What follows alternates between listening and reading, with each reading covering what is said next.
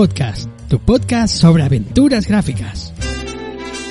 Muy buenas, aventureros y aventureras, bienvenidos al Point and Click Podcast.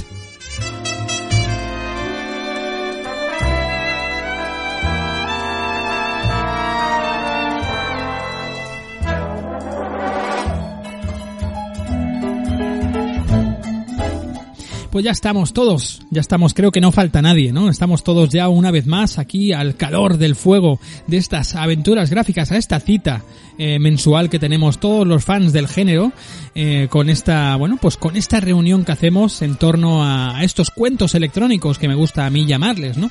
A los point and click, a las aventuras gráficas clásicas y bueno, y a veces pues no tan clásicas, pero todo pues tiene cabida en estas aventuras, en estos videojuegos narrativos que tanto nos gustan, ¿verdad? Eh, pues eh, la verdad que últimamente estamos, eh, estamos eh, creo que con un poco de sequía, ¿no? Nos parece que, que está llegando poquita cosa, ¿no? Parece que, que, que, bueno, que se están reservando un poquito ya los lanzamientos pues para después de verano y demás y parece que entramos en esa, en esa especie de sequía, ¿no? Ya veremos a ver qué va llegando, pero lo que sí que es cierto que, que bueno, que todo esto pues ha dado para, para una nueva entrega de este point and click, ¿no? Con nuevo material, con nuevos juegos, nuevas cositas que, que, traemos en este, en este nuevo programa, en esta nueva entrega. Y, creo que nada más, simplemente pues recordaros que tenéis las vías habituales de, pues, de contacto, ¿no? Tenéis pues un correo electrónico, tenéis eh, pues Twitter, tenéis Facebook, tenéis incluso Instagram, tenéis un montón de, cosas por ahí por donde, bueno, pues por donde o podéis poneros en contacto incluso pues con los comentarios en iBox también, eh, tenéis, ya os digo, incluso pues ese canal de, de Discord, ¿no? Donde están pues todo el grupo de, de, de, aficionados al género, de maestros y maestras que se reúnen allí y hay conversaciones súper, súper amenas y súper interesantes, ¿no? Yo no paro, yo no paro de, de, de, leer de vez en cuando, ¿no? Cuando se lanzan aquí todos los maestros a hablar y maestras, yo no paro de aprender con ellos, ¿no? Así que os invito, os invito, los tenéis eh, puestos, ubicados, eh, fijados en, en, todas las redes sociales eh, para, para poder entrar en todas las, en, bueno, en todos estos grupos, ¿no? De, de, de Discord y demás, ¿no? Después también eh, tenemos el tema de, los apoyos o del Patreon, ¿no? Tenéis en la página web de, Patreon, pues hacéis una búsqueda y tenéis el proyecto también ahí, que si queréis apoyarlo, pues por eh, pues por un, un euro 49 pues podéis apoyar el, el proyecto y recibís pues todos los programas están colgados el acceso a todos los programas tanto en abierto como los programas exclusivos a modo pues de recompensa a modo de bueno mi gratitud en forma de programas que, que, que os, os regalo no a la gente pues que confiáis en este proyecto confiáis en mí y confiáis en el en que la aventura gráfica pues siga por muchos años no al menos pues a nivel así audible no y, y que, que la podamos revivir y, y podamos rememorar todas esas obras que, bueno que ya se quedan un poco un poco eh, relegadas ¿no? eh, por según que cierto sector de, de, de, los jugadores pero que para eso estamos aquí los auténticos guerreros no del género defendiéndolo pues hasta hasta el límite que haga falta llegar ¿no? entonces bueno pues ahí está también en el botón azul podéis apoyar el proyecto eh, directamente en la página de, de iBox también podéis compartir que esto ayuda mucho a que el programa llegue a más gente podéis compartir el programa hacerlo llegar pues por Twitter, por Facebook, por donde queráis, ¿no? En las redes sociales compartir sobre todo el programa, retuitear en, en Twitter y, y, bueno, y comentar, darle a los me gustas ahí en, en iBox, en Twitter, en todo esto, ¿no? Pues eso ayuda, ayuda mucho también. Simplemente he dejado toda la información aquí y ahora, si os parece, vamos a empezar con, bueno, pues con, con las noticias, ¿no? A ver qué, qué es lo que se ha estado gestando durante este, este mes de, de mayo, ¿no? En, en todo el, el panorama del, del point and click, de la aventura gráfica clásica. Así que si os parece, vamos a, a dar comienzo al, a este nuevo programa. Venga, adelante.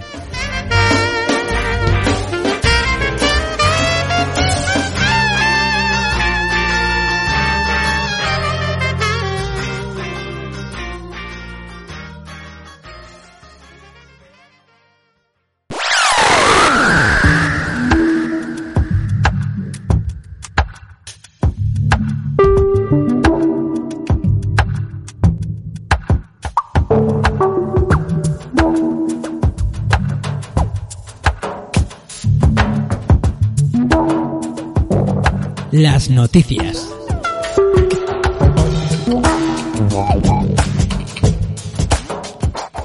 Pues ya veis, al final, como comentaba en el programa anterior, he decidido cambiar la melodía que acompañe las noticias después de, bueno, pues de que darme cuenta que aquella melodía pues estaba un poquito extraña, yo creo que faltaba algún canal o algo, y a partir de ahora pues nos acompañará en esta sección de las noticias, pues nos acompañará la melodía de, de pues creo que es del Machinarium, ¿no? Una, un juego pues que quizá no, no haya sido un gran título para los amantes del point and click puro y duro, ¿no? Pero, pero bueno, pues lo que sí que es cierto que, que la banda sonora original de ese juego es entrañable y, aquí se queda, ¿no? Como, bueno, pues para ir acompañando creo que es muy ambiental y para ir acompañando todas estas noticias. Así que si os parece, empezamos con una noticia de un juego que ya he hablado un par de veces por aquí.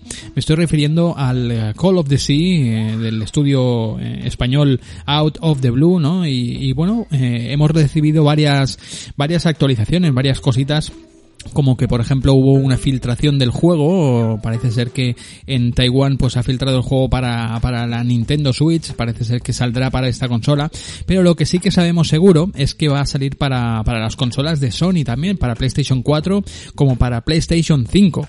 Hasta ahora se conocía que este juego, este Call of Duty era exclusivo de, Microsoft, de Xbox y de sistemas de, de PC y demás, y, y, a lo largo del mes de mayo, en concreto el día 11 de mayo, pues ya va, ya está estará disponible pues tanto para PlayStation 4 como para PlayStation 5.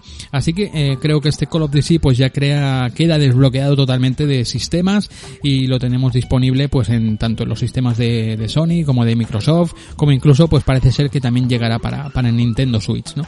La verdad que es un juego que, como ya he comentado varias veces por aquí, no sé si en programas en abierto en programas para fans, pero sí que es verdad que es un juego que a mí me ha parecido bastante, bastante chulo, bastante curioso Así que nada, eh, los que se queráis, los que os queráis meter de pleno en ese juego ya no tenéis problemas ni limitaciones de sistema.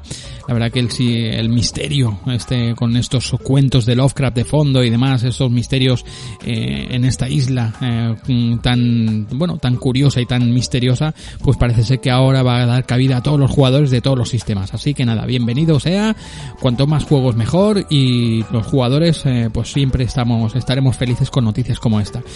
Vamos vamos, a continuar con, el, con las noticias. Venga.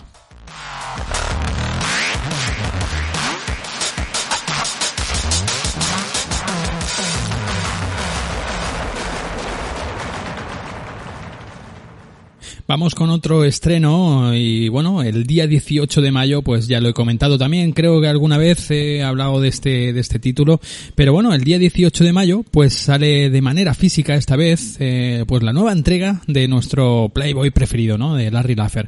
Este Wet Dreams Dry Twice eh, pues llegaba, bueno, llegará eh, a lo largo de este mes de mayo, el 18 de mayo en concreto, pues creo que de momento lo va a hacer para PlayStation 4 y para Nintendo Switch, si no, si no tengo, si no, si no estoy equivocado, pero creo que también se conoce que saldrá, que pegará el salto para X, eh, para las consolas de, de, de Microsoft, para la Xbox One y demás. De momento lo que está asegurado es pues para, para el, eh, para, para estas consolas, para PlayStation 4 y para Nintendo Switch, que estará disponible pues de manera física, lo podemos adquirir ya en, en nuestras tiendas preferidas y donde solemos comprar habitualmente.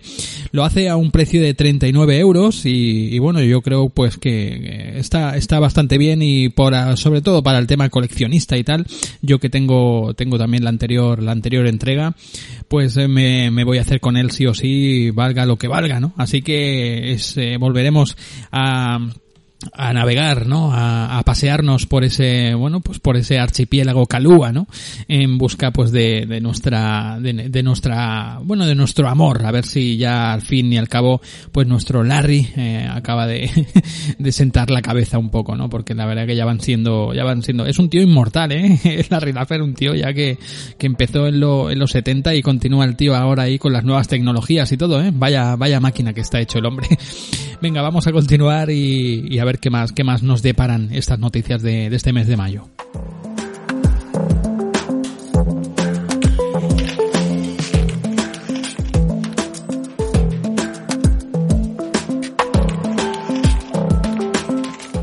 Pues la siguiente noticia tiene algo que ver con la banda sonora pues eh, que me he puesto, ¿no? Para acompañar estas noticias y es que bueno, pues eh, el estudio Amanita Design pues eh, ha anunciado ha anunciado pues que va a sacar una nueva versión de su primer título, de la primera entrega que hicieron, ¿no? De estas de estas aventuras gráficas llenas cargadas de puzzles y demás, ¿no? pues de su juego Samorost 1, ¿no? El, el primero, el primero de ellos, ¿no? Eh, parece ser pues que, bueno, este juego lanzado en el, en el 2003, que se lanzó, bueno, pues como un, el típico juego en Flash y todo esto, pues ahora eh, se puede jugar, lo podéis descargar de manera gratuita tanto para PC como para dispositivos eh, Android y, iOS, ¿no? De manera gratuita, así que bueno, eh, o si queréis, vos ya sabéis que en este podcast, ¿no? Vuestro amigo Sergio Márquez, un servidor, pues os facilita siempre pues eh, el poder eh, disfrutar de juegos gratuitos. Eh, ¿Dónde lo podéis descargar? Pues en su página web, ¿no? En la designnet barra games barra samorost guion 1. A partir de ahí os lo podéis descargar, vemos el tráiler que han colgado hace bien poquito y podéis descargar pues esa versión tanto para, para Windows como para Mac de manera gratuita. nos podemos hacer con ese Samorost 1 que la verdad que es un juego pues bastante divertido, bastante, bastante graciosete, ¿no? Eh, nada, solamente recordar que esta gente ahora mismo pues están trabajando en su nuevo título, en ese Happy Game, un juego que parece ser que es un juego eh, que se escapa del humor de este Samorost 1, ¿no? De, de, un juego pues más basado en el terror, ¿no? Ya veremos a ver qué tal, qué tal está.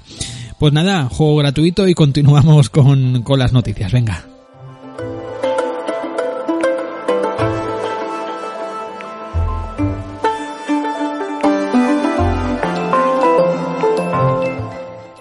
Y vamos ahora con una noticia, una noticia pues un poquito más triste, una noticia con un fallecimiento y es que bueno, pues conocíamos que este eh, pasado 28 de mayo pues fallecía el, eh, el creativo, el creador de, de sagas eh, como, como Siberia, por ejemplo.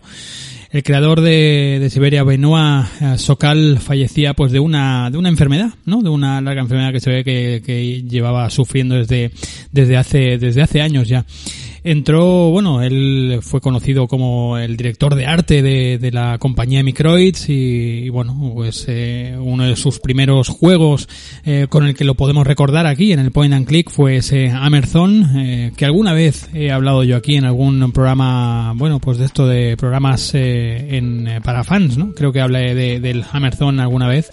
Y bueno, y, y después ya se lanzó pues con esta, la saga de Siberia, de hecho estaba estaba trabajando en, en, en el último, en la, una de las últimas partes de, de este Siberia, Siberia de War Before. Y, y nada, el hombre pues eh, su pasión, su mayor pasión siempre fue pues el tema del dibujo y demás. Hizo incluso alguna novela gráfica también, eh, publicó una novela gráfica llamada Kra. Y bueno, y parece ser pues que el hombre no ha podido superar esa, esa enfermedad que le, bueno, pues que le, masacraba lentamente desde, desde hace años. Y, a la edad de 66 años pues se ha, se ha marchado ya. Así que nada, eh, pues buen viaje, eh, Benoit, y, y, y, gracias por todo lo que has hecho por, por estas aventuras. Así que nada, vamos a continuar con, con más noticias. Venga.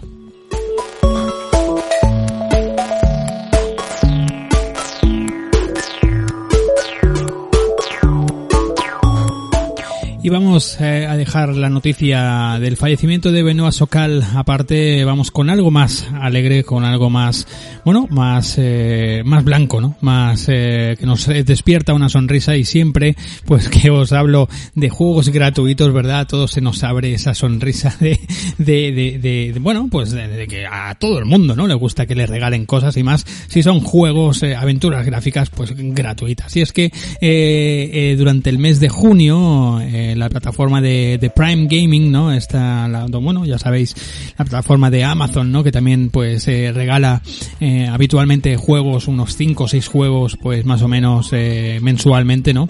Bueno, pues este, este mes, pues, nos van a, nos va a traer eh, entre, entre varios juegos, ¿no? El, el, primero, el primero de ellos me lo, me lo guardo, que es el que, el que nos, nos, nos toca más, pero bueno, va a regalar el Lost Harmony, Newfound Courage, Monsters, Speeds Kiss y el eh, BF or Die, ¿no? BFF or Die.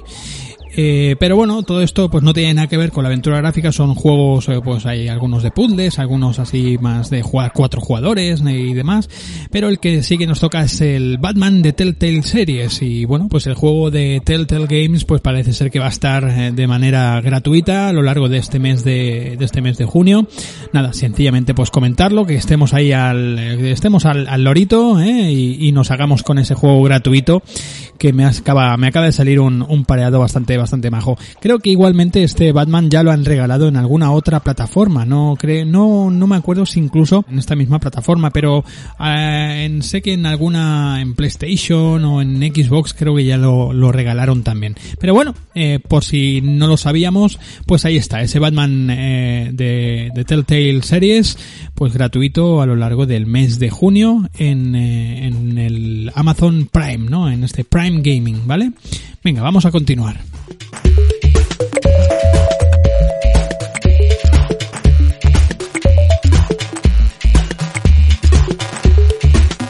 Y vamos con una fecha de lanzamiento de un juego que, bueno, ya lo he traído creo alguna vez también aquí al programa. No, no recuerdo si lo traje de una manera abierta o para algún programa para fans, pero está claro que sí que he hablado del título de, de la compañía canadiense Egnat, una compañía fundada en el 2017 que nos presentará su primer juego exactamente el día 8 de junio. Lo hará para, para PC y a final, parece ser que a final de año pues eh, llegará también este título llamado eh, Backbone un juego pues eh, que estará distribuido por Raw Fury, la, la, compañía que ha distribuido también ese Call of the Sea varios juegos más eh, conocidos.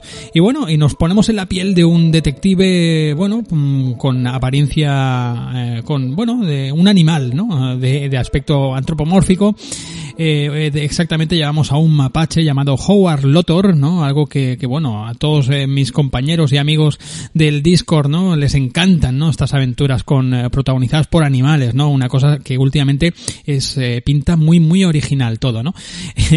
un saludo para todos los amiguetes de, del Discord, ¿no? Entonces, bueno, pues llevamos a este detective mapache llamado Howard Lotor y, y nos movemos por una ciudad de aspecto distópico donde vivimos un sistema como digamos que los roedores están eh, viven aparte de, de, los monos y bueno todo es una maravilla todo vamos. El juego parece ser que, que, mezcla varios varios como ya comenté en su día no mezcla varios alicientes el point and click el, los juegos estos de, de investigación eh, tipo detectives y demás.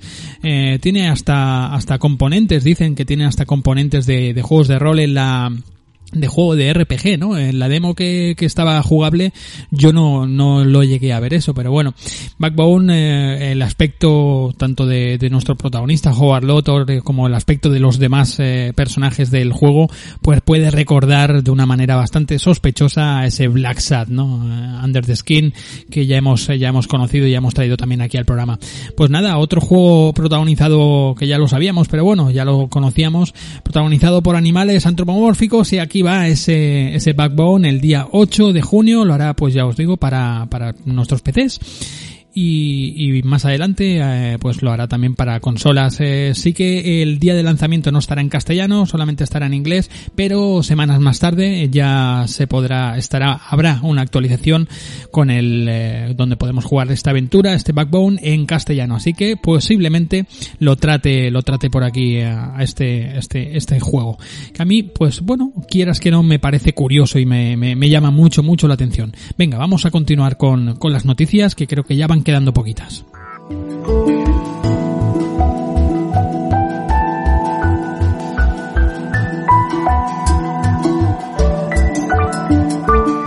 Y vamos a terminar ya el bloque de noticias hablando pues de, bueno, de unos grandes, ¿no? Y es que los iconos casi de, de la programación, ¿no? De, de, de, videojuegos, la compañía después de, bueno, o a la vez, ¿no? Durante el éxito que, que mantenía también Lucasfilms, pues esa otra compañía que estaban las dos ahí siempre barajándose el, el plato de, de, de, comida, ¿no? A ver cuál de las dos se lleva eh, la mayor ración a la boca, era eh, sin ninguna duda pues pues la compañía Sierra y es que parece ser que, que tanto Ken Williams como Roberta Williams pues salen al ruedo otra vez, ¿no? Van a pisar otra vez el ring de combate, ¿no? Y es que parece ser que a finales de año tienen pensados lanzar un nuevo juego. Por lo visto quieren incluso están empezando a contratar o quieren empezar a contratar eh, jugadores, beta testers de bueno sobre el mes de julio o agosto, ¿no?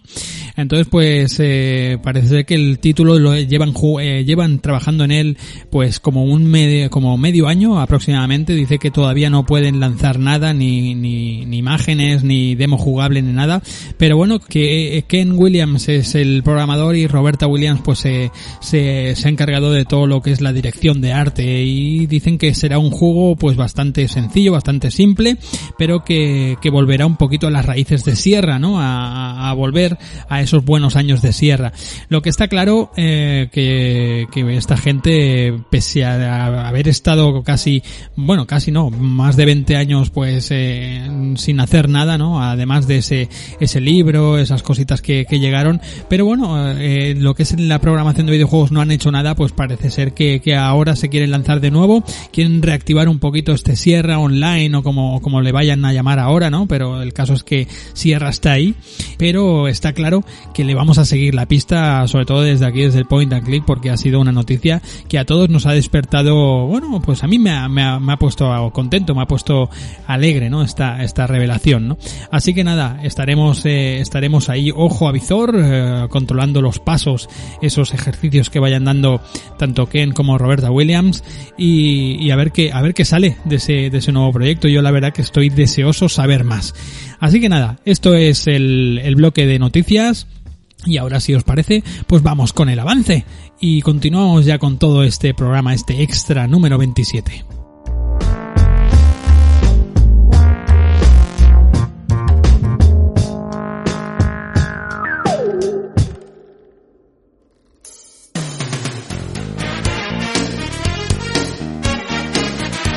El avance.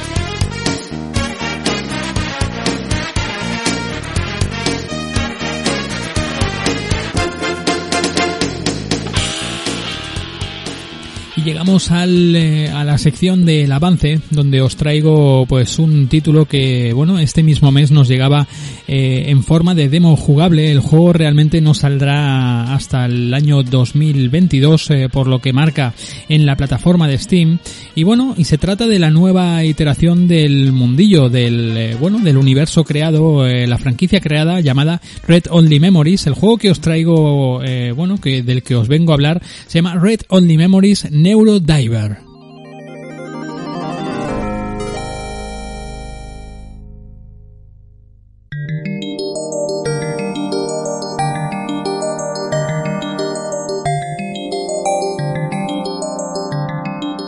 Como os decía, este Red Only Memories Neurodiver os podéis descargar en, la plataforma Steam, ya os podéis descargar la demo jugable eh, aproximadamente unos eh, 30-40 minutos eh, más o menos eh, tenéis eh, ahí de, de demo.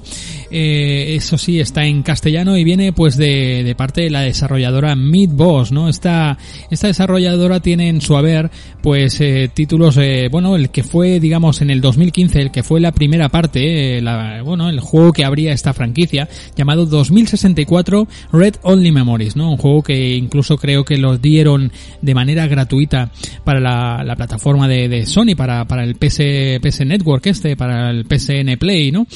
Eh, después tienen en su haber otro, bueno, otros juegos, por ejemplo el Queer Games Bundle y cosas de ese, de ese tipo.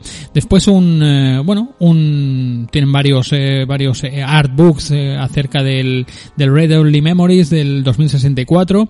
Y bueno, y ahora pues nos llega, nos llega este Red Only Memories Neurodiver, eh, donde bueno, pues nos mete dentro de, de, del universo ya creado, de ese cyberpunk, de ese mundo cyberpunk, ese Neo San Francisco que le han llamado ¿no? Eh, en el en el eh, en el 2000 en el sí en el, en el primer juego no 2064 Red Only Memories no y bueno y nos llevan pues eh, a, a, ser eh, a meternos en la piel de, de una personaje de una chica llamada ES88 que después descubrimos que ese es el nombre el digamos el, el nickname que utiliza para en su empresa en la, en la empresa eh, que se dedica a explorar las memorias, ¿no? Eh, llamada Minerva, esa empresa, ¿no? Y, vemos que esta ES88 realmente se llama Luna, ¿no? Y utiliza este, este nick en la, en la digamos que es su nombre, em, su nombre profesional, ¿no? Pero ella pues se conoce como Nick y al principio pues está, está estudiando, es una, de, es una eh, detective psíquica, ¿no? Que trabaja con esta herramienta llamada Neurodiver, una herramienta que parece ser que no es, eh, que no es un software ni es nada mecánico, sino es algo pues eh, vivo, ¿no? Es algo como, como bueno, pues eh, ecológico, ¿no? Algo biológico, ¿no? Una, una herramienta biológica, ¿no? Y parece ser pues que tiene, que, que tiene la capacidad pues de, de remontar eh, memorias eh, que, que, que, están inconclusas, memorias que, que, no se recuerdan totalmente, ¿no? Y a partir de ahí, pues eh, te puedes adentrar dentro de las memorias de la gente, dentro de los recuerdos de la gente y volverlos a montar. varias cosas hemos visto ya parecidas, de hecho me recuerda un poquito a, al, bueno, pues al al test eh, Boy Camp, ¿no? Que vimos en la película de, de, Blade Runner. Hemos visto cosas parecidas también en la serie esta de eh, Black Mirror, un montón de, de, cositas parecidas, ¿no? De reconstrucción de memorias y, y de recuerdos y cosas de este tipo, ¿no? Bueno, pues eh, lógicamente si se basa en el mundo del cyberpunk, pues eh, lógicamente vamos a, encontrar eh, ingredientes y alicientes muy parecidos entre, entre varias, varias tipos de, varios tipos de novelas y de, y de recursos ludonarrativos ¿no? Ah, por así decirlo, de este, de este género, pues literario, de género cinematográfico, como le queráis llamar, que es el cyberpunk, ¿no? Entonces, bueno, pues eh, empezamos pues en la piel de esta S88, de esta chica llamada Luna, y tenemos que, bueno, pues al principio tenemos que, eh, eh, por lo que nos dicen, pues ella se tiene que empollar, se tiene que estudiar el, el manual eh, de esta herramienta, de este Neurodiver, ¿no? Y bueno, mientras se lo está leyendo, recibe la visita de un, de un compañero suyo, de Gate, y aquí este le, le, dice pues que ayude a un, eh, a un, a un antiguo compañero de, de, guerra, ¿no? Que él tenía en la, en la guerra y tal. Vamos eh, definiendo un poquito cositas ya que vimos en ese 2064, eh, cosas pues, eh, bueno, aquí realmente en común que lo que tienen los dos juegos es el universo, la ciudad y todo esto, ¿no? Pero en sí lo que es el juego pues son todo personajes nuevos y demás, ¿no? Entonces bueno, pues aquí tenemos que ayudar a este amigo que nos trae Gate, un, tipo así bastante curioso que parece un león que se llama Crow, creo recordar. Y bueno, este, este tipo pues mm, le vamos reconstruyendo pues una, una situación que tuvo en un, en un pub con su, ah, con una banda con, eh, donde él, él estaba, bueno, ingresaba, era uno de los componentes de esa banda y tal. Entonces bueno, pues le tenemos que ayudar por medio de esta herramienta, ¿no? A partir de aquí, ¿qué, qué sucede? Pues que vemos que tiene, eh, eh, mm, digamos, fosas eh, partes, fragmentos de la memoria que están, que están eh, deslúcidos, que no, no sabemos lo que es para ello, pues tenemos que utilizar este neurodiver poniendo sencillamente eh, objetos que vamos desbloqueando conforme vamos avanzando en la trama, conforme vamos avanzando en el, en el diálogo y en las conversaciones, ¿no? vemos que pues encontramos en el, en el, en el escenario, ¿no? Pues lo vemos todo como en primera persona, un juego que puede recordar mucho a aquel Snatcher, por ejemplo, a juegos de ese, de ese tipo, ¿no? Con la temática, con la mecánica del point and click, pero no nos vamos, no vemos nuestro personaje en tercera persona, al contrario, vamos viendo ventanas de texto donde aparece nuestra personaje hablando, los otros personajes, a modo pues un poquito también que puede recordar a ese Phoenix Bright y cosas de ese tipo, ¿no? Entonces, bueno, pues eh, os decía que vemos en el escenario pues eh, ingredientes y, y, elementos que están así como distorsionados, entonces es cuando tenemos que utilizar pues la, la herramienta está en Neurodiver colocando pues varios objetos que vamos desbloqueando en, la conversación, los colocamos ahí y ese recuerdo digamos que vuelve otra vez a estar tangible, a estar pues eh, que forma parte de todo, de toda la memoria, ¿no? Entonces continuamos avanzando en la trama. Bueno, el juego pues más o menos eh, lo que he ido jugando pues consta de eso, hay mucho, mucho texto, todo en inglés, mucho texto, es un poco demasiado, demasiado pesado, hay momentos que roza un poquito eh, la visual novel y de este tipo de juegos, más que porque hay momentos que solamente estás leyendo, eh, poca cosa haces, además de varias eh, elecciones de texto y varias elecciones de, diálogo. Eh, estos momentos cuando estás utilizando la Neurodiver pues sí que tienes que ir consiguiendo pues varios objetos pues hablando según qué momentos con algunos personajes y demás no que te vas encontrando. Pero lo que es en sí el juego la, la digamos la, la bueno las acciones típicas de un point and click pues quedan bastante alejadas en este juego ya os digo es, es divertido está está muy bien lo que es la trama el tema del cyberpunk está muy bien tratado este bueno, este universo, ¿no? Eh, creado este, esta, este ambiente, ¿no? En el, en el Neo San Francisco, como os he dicho, ¿no? La verdad que está, está muy, está muy bien. Nos encontramos con un montón de personajes, con hackers, con un montón de personajes nuevos que no habíamos visto y tal. Y bueno, está, está bastante, bastante bien. Lo único que encuentro, pues eso, que tenemos una, una herramienta de, bueno, como una especie de maletín donde guardamos nuestro inventario, pero tampoco esos objetos no son muy, muy lógicos a la hora de utilizarlos fuera de lo que es el neuro, el neurodiver y tal, ¿no? Eh, eh, ahora que me he acordado también, eh, algo parecido nos encontrábamos con aquel eh, Cyberpunk 2077 las neurodanzas, ¿no? Creo que se llamaban, todo aquello de recomponer pues los, los momentos pasados, los momentos vividos y tal, ¿no? las memorias en cada personaje, pues algo parecido hay aquí, ¿no? Todo con un, un apartado gráfico así pixelado, muy colorido, muy, pues, con aspecto retro y tal, ¿no? Pero muy, muy bastante bien detallado. Y, bueno, y ya os digo, sobre todo se nota mucho que han tirado la gente de Meatbox, que han tirado pues de, de, juegos pues como ese Snatcher, como ese Polisnouch, por ejemplo, ¿no? Que, no vemos a nuestro personaje, sino eh, digamos que lo ves todo desde el punto de vista de, de del, del, eh, del del jugador, ¿no?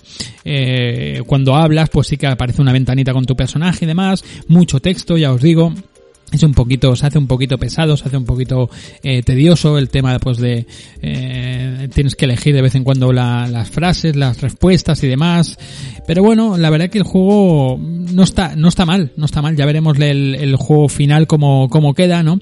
También comentar pues que, que podéis visitar la página, la página web eh, ready, eh, redonlymemories.io eh, donde ahí pues vemos que tienen, eh, bueno, hablan del 2064, del Red Early Memories, el juego, y de un eh, del, del Neurodiver, incluso de un cómic también que, que, bueno, que se lo han publicado, parece ser que, que, tienen, han hecho pues eh, tiradas de, de cómics y todo de este, de este universo, ¿no?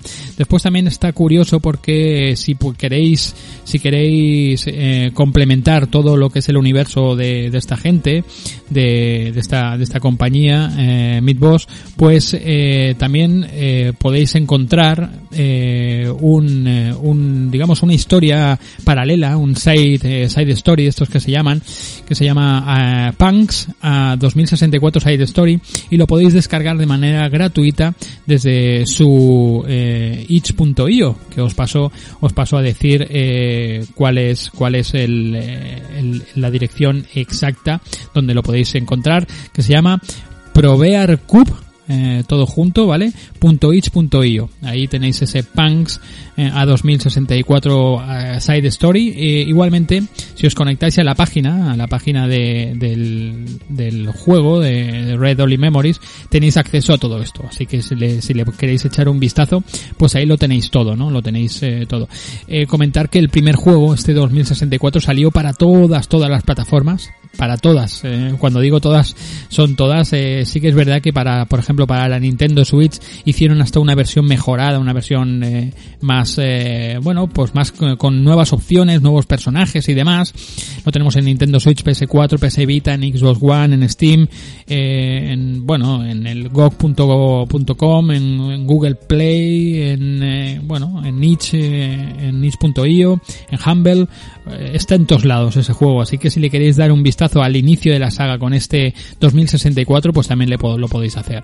El juego ya os digo, no está, no está mal, eh, lo tengo que, lo tengo que exprimir un poquito más porque de momento me ha parecido un poquito eh, un poquito mm, tedioso, un poquito lento, ¿no? Eh, demasiado texto, demasiadas mm, demasiadas eh, frases, además todo viene así pues en inglés y demás y se me hace un poquito pesadillo, pero bueno, todo es darle darle otra oportunidad y veremos a ver a ver qué, qué tal. Desde aquí pues nada más, simplemente pues recomendároslo, que le echéis un vistazo que bueno, pues que puede ser un juego interesante, puede ser un juego pues que una nueva nueva manera de, encarar este este point and click de una manera pues eh, como a, día de hoy no se no se hace muy habitualmente que es pues rememorando esos otros juegos que eran pues en la saga las sagas eh, la vertiente japonesa digamos no eh, juegos tipo Snatcher tipo todo ese Phoenix Wright y demás no así que nada aquí lo de aquí lo dejo este este Neurodiver Red Only Memories Neurodiver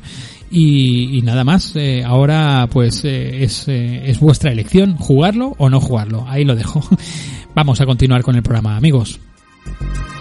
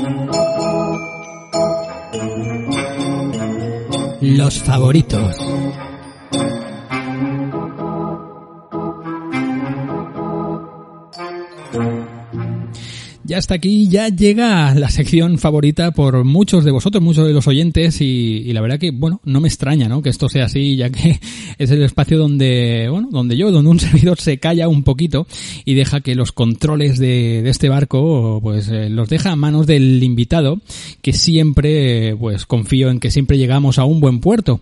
Hoy, hoy no va a ser una excepción, hoy vamos a llegar a un puerto maravilloso, un puerto auténtico, de auténtico lujo y más pues con el invitado que tenemos que tenemos hoy.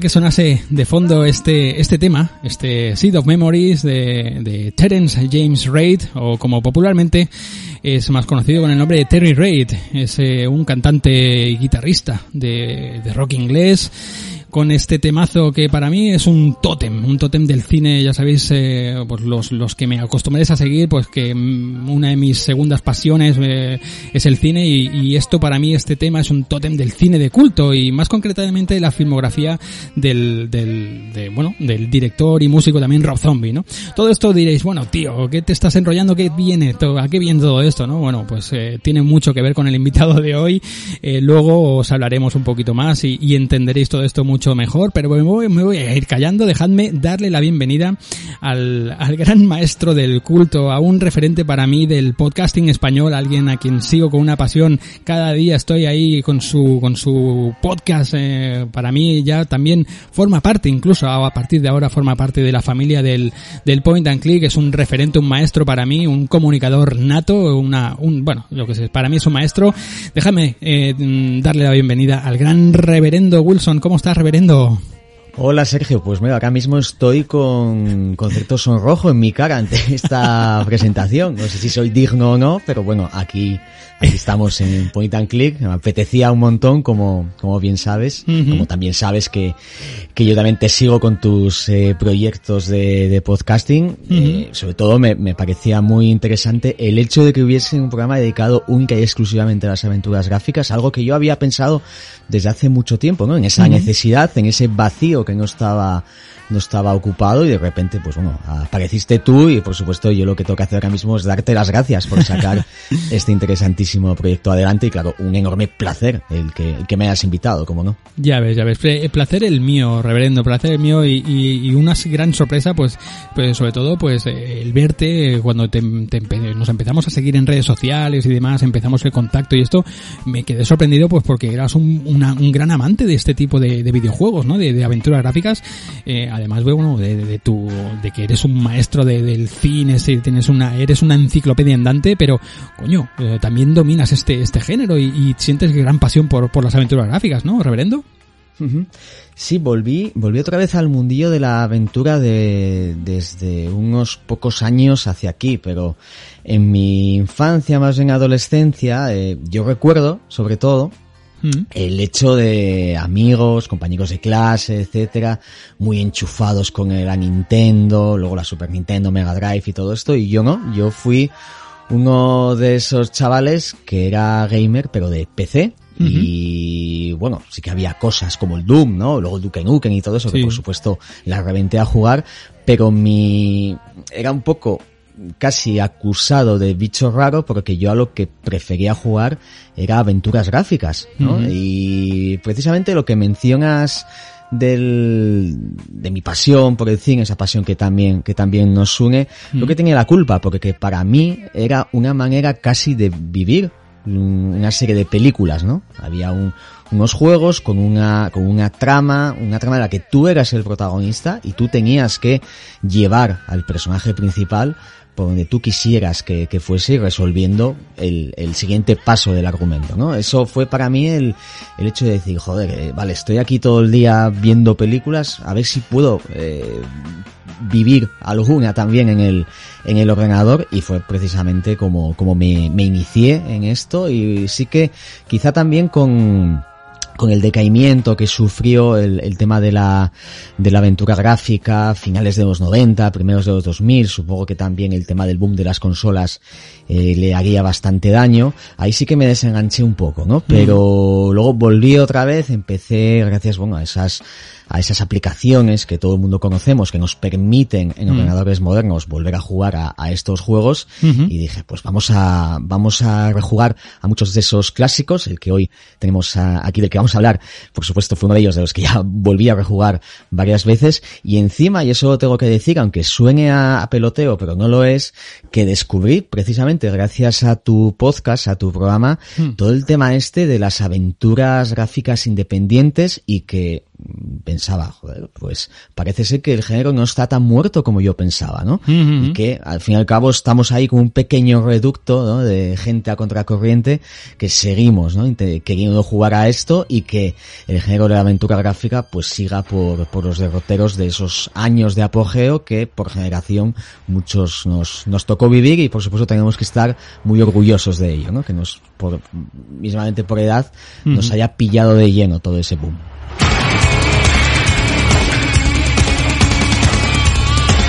La verdad que bueno, me encanta que digas eh, un bueno, un montón de cosas de las que has dicho en tu en tu inicio, ¿no? En toda esta en todo este coloquio que has hecho y, y por ejemplo el tema de las películas, ¿no? Es que bueno, grandes producciones, ¿verdad? Pues casi casi estaban a la altura de, de, de películas cinematográficas de primera o triple esas auténticos, ¿no? Tanto Indiana Jones como bueno, ese de Dick, por ejemplo, son son películas casi casi interactivas, ¿no? Que te sientes como de, yo siempre hago la, la bueno, pues la referencia de que cuando yo me ponía delante estos títulos, ¿verdad? Era como la ilusión de cuando iba a ver una película de Indiana Jones, de los Goonies, de cualquier esta, estas cosas, pero en la pequeña pantalla, ¿no? En mi ordenador, en mi PC de entonces, ¿no? Y, lo encuentro como una, bueno, pues eso, una alegoría muy, muy correcta y muy, muy certera, tío. La verdad que es, eh, estoy totalmente de acuerdo con, contigo en, en, todo lo que, lo que has comentado, ¿no? Y, y, yo creo que también es un tema un poquito generacional, ¿no? Pero bueno, ahí ya entraríamos en el tema de nostalgia y demás y, y bueno, esto ya es otro, otro cantar, ¿no? Y lo que decías de las aventuras eh, gráficas independientes, pues eh, más o menos empecé esa, esa colección de programas porque me pasaba lo que, lo que tú mismo dices, reverendo, es que eh, te das cuenta que, que, el género no está, no está muerto, que somos una resistencia y que nos resistimos ¿no? a, admitir de lo que dice mucha gente, ¿no? Que la aventura gráfica clásica está muerta. Y, y, y, con esto quiero dar un poquito pues la demostración de que no.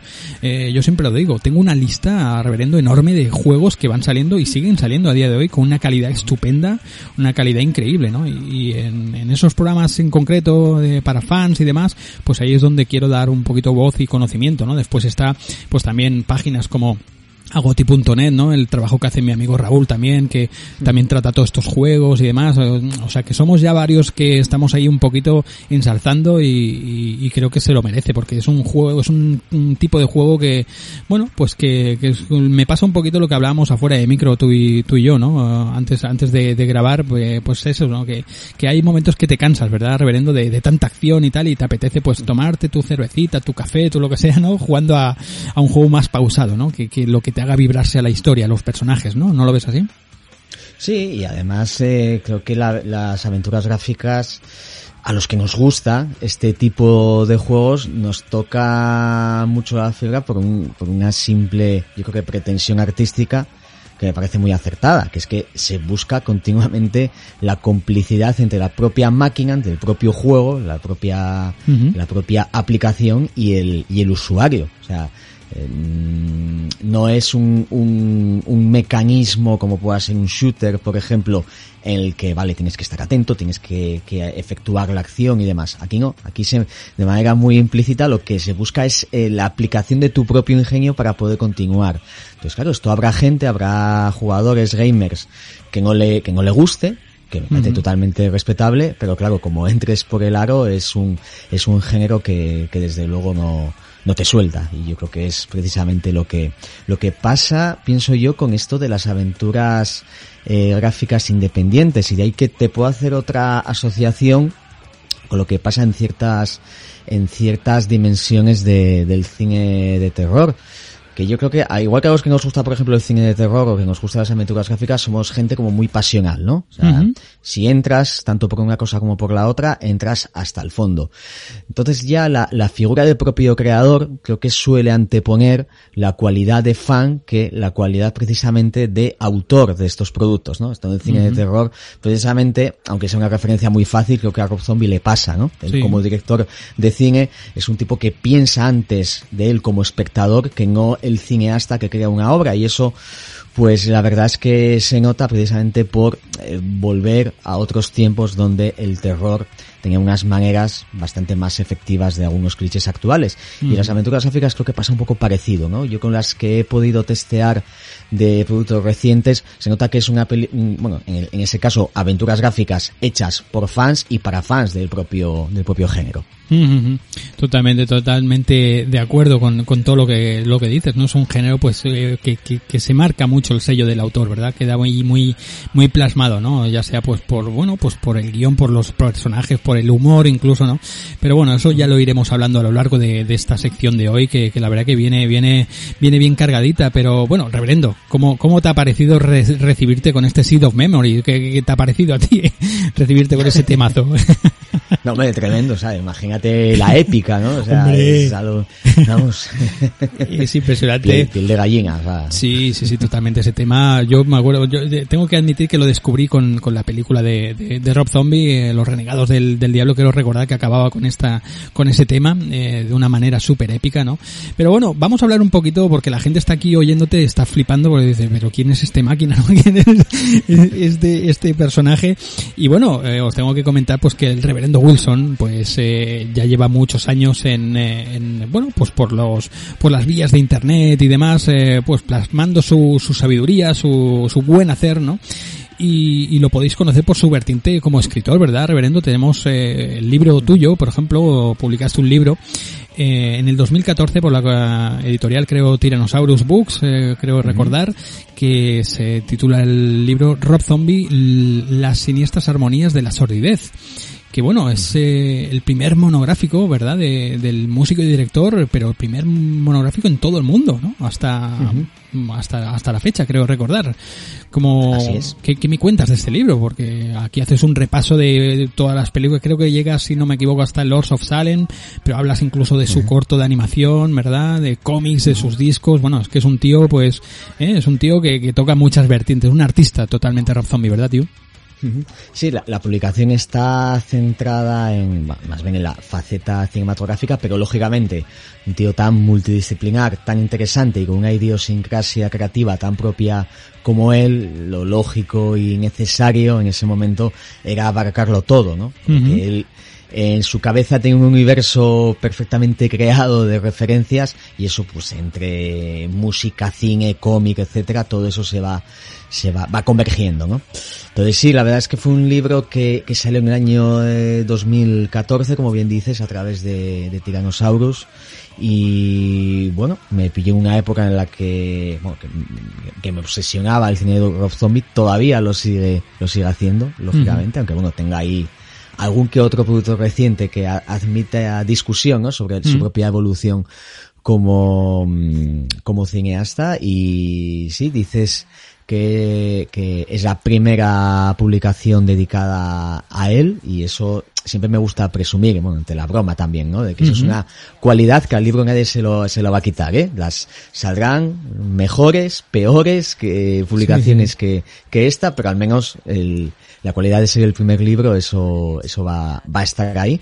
Y la verdad es que muy, muy contento, ¿eh? Sí, sí, sí. Lamentablemente ahora el libro está, está descatalogado, pero sí, como ya hice en otros sitios, puedo avanzar de que posiblemente entre este año y el que viene va a haber una reedición a cargo de, de Applehead Team, ¿eh? ya, que ya pues. estamos trabajando, porque claro, y luego esto, claro, como es el primer libro, la gente que, que, que escribe me, me, entenderá, pues bueno, te, te empichas mucho, me dice, bueno, joder, hay que sacar el libro y tal, pero luego te das cuenta al escoger la temática que quizá el, el escoger a una figura, a un inactivo para, para, bueno, para abordar una publicación, lógicamente te das cuenta, en el mundo editorial esto lo sabes muy bien, que en el momento en que está publicado ya queda desactualizado al momento, ¿no? Claro. Pero en fin, habrá que intentar arreglarlo de la mejor manera posible y, y bueno, mejorando algunas cosas de, de la edición anterior, pero sobre todo también abordando las, las publicaciones, o sea, perdón, las producciones que, que lógicamente por cronología no, no, no se pudieron analizar en,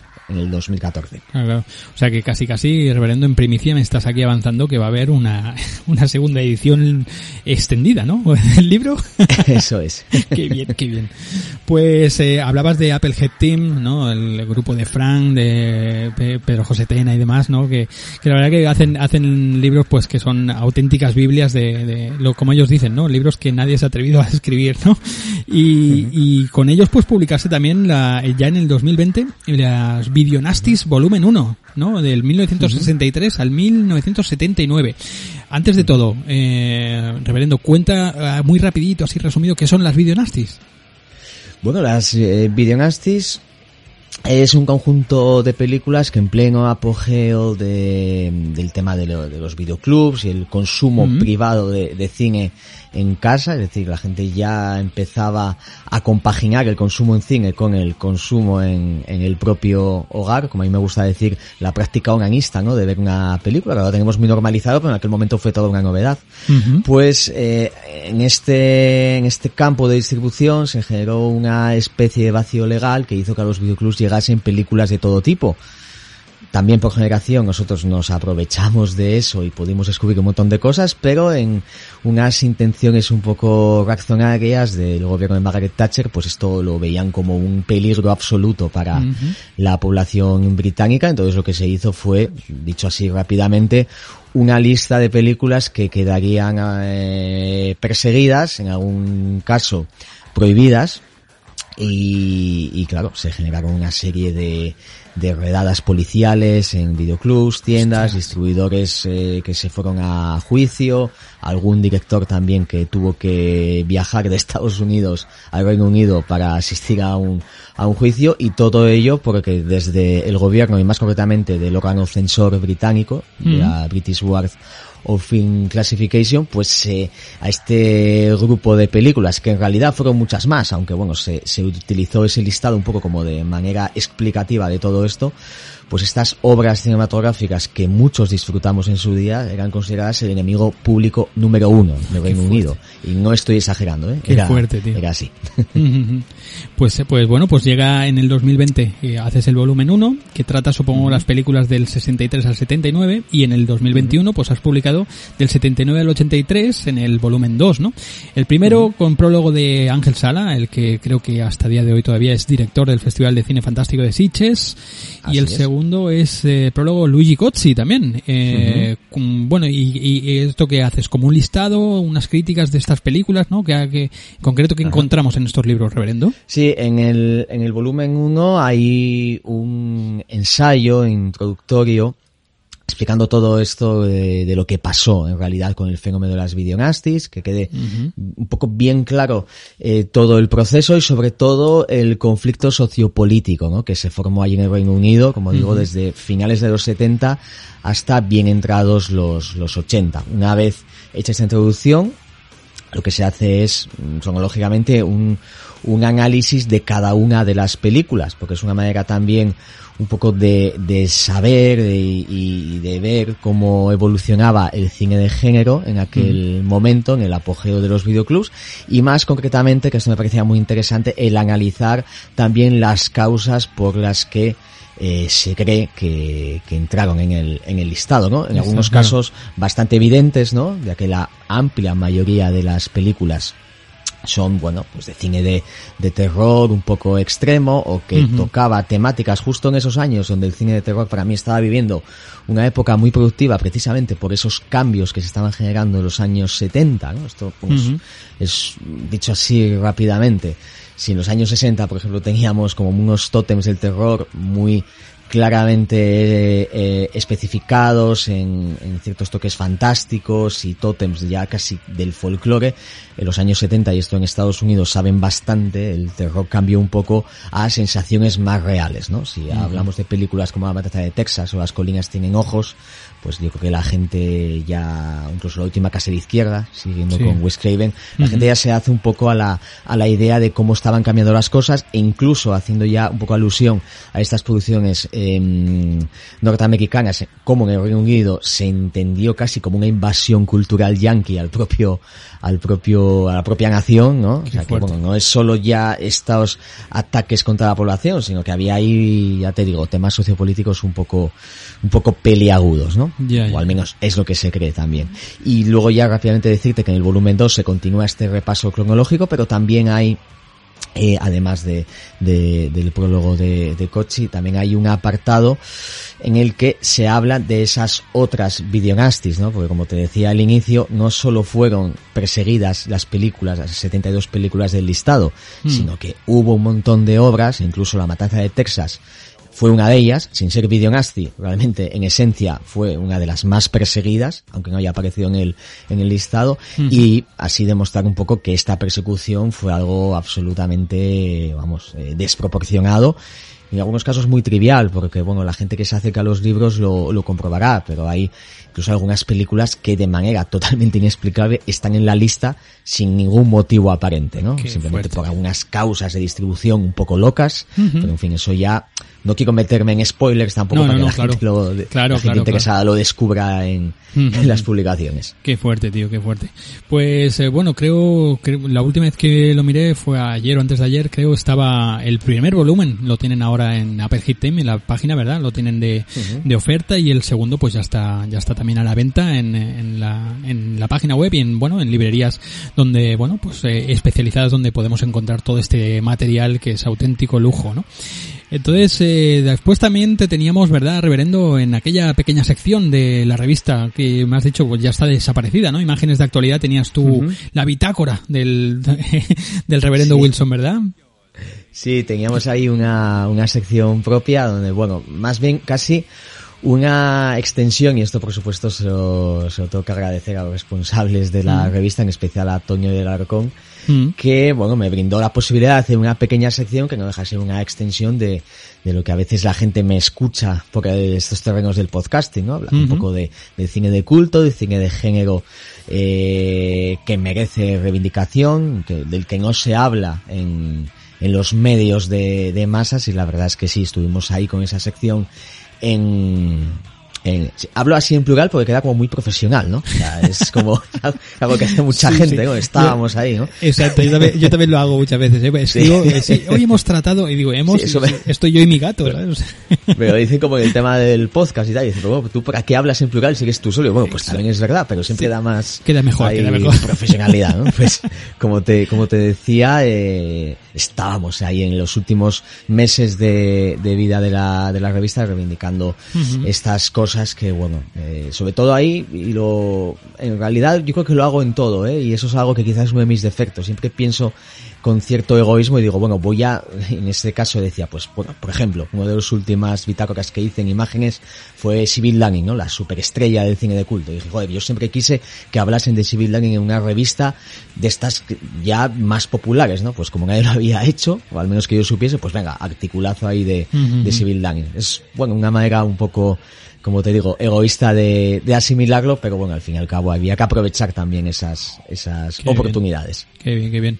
Después también tenemos eh, tu blog, que sigue, bueno, sigues, eh, le vas a, dar ahí un remozo, lo vas a actualizar, reverendo, reverendowilson.com, ¿verdad? El gabinete del reverendo Wilson que lleva activo desde el, más o menos desde el 2014, ya llevas un, porrón de años y, y, sigues ahí actualizando poco a poco y, le vas a dar más caña ahora, ¿no? ¿Dices, reverendo? Sí, eso, esa es mi intención aunque llevo, llevo meses diciéndolo, porque como tú bien sabes, a veces la agenda del culto está demasiado ocupada, ¿no? Entonces, la verdad es que la periodicidad del blog no sería tan tanta como, como a mí me gustaría, pero eh, es lo que intentamos, ¿no? Darle cierta cierta, bueno, cierta continuidad que, bueno, espero ahora que en estos próximos meses parece ser que voy a tenerlos en lo que esa cuestión es de, como digo yo, de, del fandom un poco más libres y que compaginarlo con otras cosas y que por lo menos haya unas actualizaciones más o menos semanales, ¿vale? Porque a veces, yo que sé, que entre alguien al blog, como igual espero que esté pasando ahora mismo cuando escuchen esto y vean que la última entrada es de hace mes y pico, pues me da un poco de vergüenza, pero en fin, es lo que hay. Si nos pudiésemos dedicar enteramente a ello, seguramente que lo, que lo haríamos. Lo que sí que está, está actualizado y eres ahí bastante constante es en, bueno, eh, donde te sigo yo, eso para mí es la Biblia del podcasting, que es el calabozo del reverendo Wilson. Eh, os podéis suscribir, podéis apoyar el podcast desde iBox, desde el botón azul, ya lo sabéis. Y, el, el, calabozo del reverendo Wilson, esto ahí dejas ya rienda suelta a toda tu sabiduría, ¿verdad? Todas tus filias, fobias y de todo, ¿verdad, reverendo? esto fue, eh, el calabozo fue el, digamos, el que pegó el golpe de gracia al blog. Mm, Ahora ya lo puedo decir directamente, ¿no?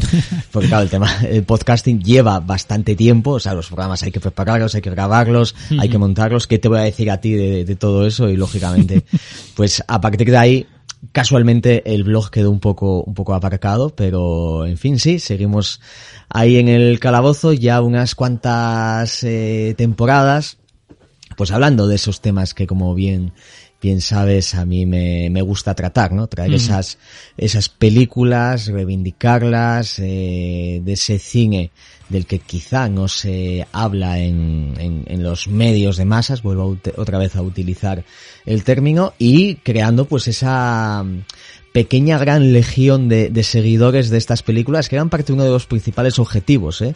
eh, del, este, del programa. Era crear una pequeña comunidad, como tú, por ejemplo, has, has conseguido con el tema de las, de las aventuras gráficas, en el que, bueno, eh, intercambiar impresiones, mantener viva la llama del culto, como también me gusta decir, y que esta pasión, pues, nos, nos permita que, para mí lo más importante, ¿no? Que estas películas, estos cineastas, estos actores, de la para mí mal llamada serie B, ya sabes que no es un, es un término que no me hace mucha gracia utilizar, que sigan vivos y que, eh, bueno, esas maneras que estas películas tenían para generar esta, este amor y esta, este oficio por el cine que nunca, nunca desaparezcan, ¿no? Totalmente, totalmente de acuerdo. Y en el podcast, bueno, pues eh, sí que es verdad que has hecho pues tú ese, esa referencia a películas pues que no, no se conocen tanto, la gente no, no están en, en los medios así más, más eh, grandilocuentes, digamos, ¿no? Pero, pero, y como mal llamadas, ¿no? Serie B. Pero bueno, entre ellas pues encontramos, entre, entre programas tuyos clásicos, encontramos cosas que no son de serie B en absoluto. Encontramos esos, esos redux, ¿verdad? Por ejemplo, el, eh, o el programa especial de corrupción en Miami, eh, un, un programa que es así como de, que haces especial de cine de, de estreno o algo así, no me acuerdo bien bien lo que le llamas, que es, por ejemplo, trata, tratas Top Gun, ¿no? Que son películas, pero bueno, pues lógicamente después tenemos eh, películas pues como, pues como Coffee, cosas así del Black Exploitation que son auténticas, bueno, para mí son putas biblias del podcasting, tío, o sea, que son, son programazos, ¿no? Entonces, bueno, pues sí que es verdad que le das más cabida a todo este tipo de cine más, eh, bueno, en círculos más, eh, más cerrados, pero también cuando te quieres lanzar, te lanzas a lo que sea también, ¿verdad, reverendo?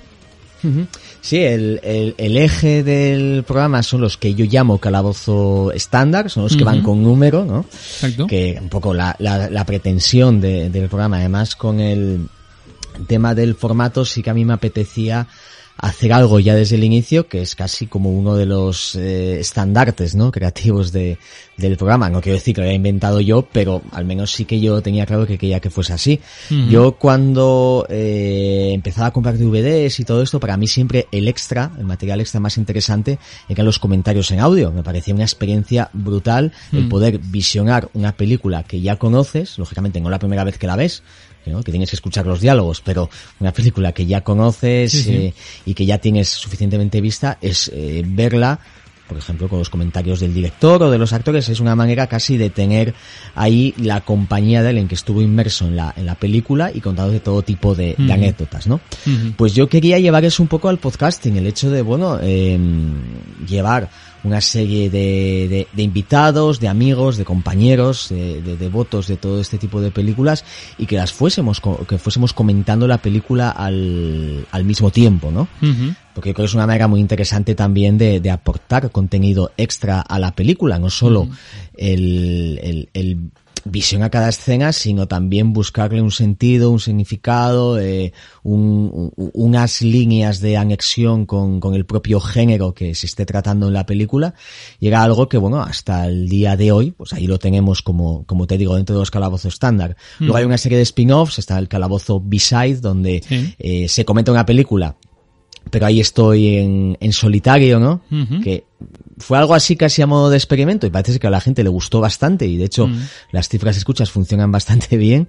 Y luego está también el calabozo Redux, que ahí es como un como casi un pozo sin fondo, en el hecho de que ahí es de lo que me apetezca, ¿vale? O sea, puede ser un programa de, de como unos que sacamos recientemente de, de cine de acción de los 90. Sí. Ahora me estoy metiendo también en el hecho de hacer una especie de, de mini reseñas de, de estrenos actuales, que Mm. también una manera Muy muy, interesante muy guapo de actualizar un poco el, el- el programa, ¿no? No solo centrarnos en décadas pasadas, sino también hacer esos trasvases de, de, de época y por supuesto eh, eh, analizar eh, cosas actuales, tanto para bien como para mal. Pero Sí, sí, sí. son películas que si están dando debate en las redes sociales es porque algo tendrán, ¿no? Ya sea bueno o malo, pero que merece ser analizado. Y luego también mencionas el, el Calabozo 5 estrellas, ese ya con un poco menos de periodicidad, donde ahí nace un poco como, como una broma privada en el hecho de decir, bueno, pues esas sesiones de cine de acción, ¿no? Que veíamos en esa sección de, de Telecinco, que si no recuerdo mal era los viernes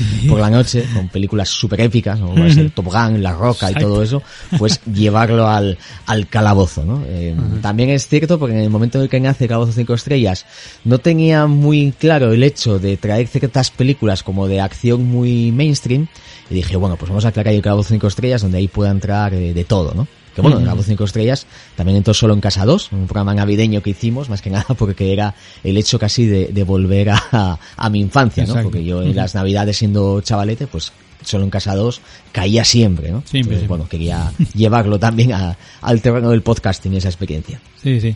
La verdad que, que además, bueno, es súper curioso, ¿no? Lo que es, digamos, el, el, el programa central, el pod, el, el calabozo en sí, ¿no? Eh, La fórmula esta que has sacado de, bueno, de que habláis de un poquito al principio, ¿no? De, de tanto del elenco de que hay en la película y tal.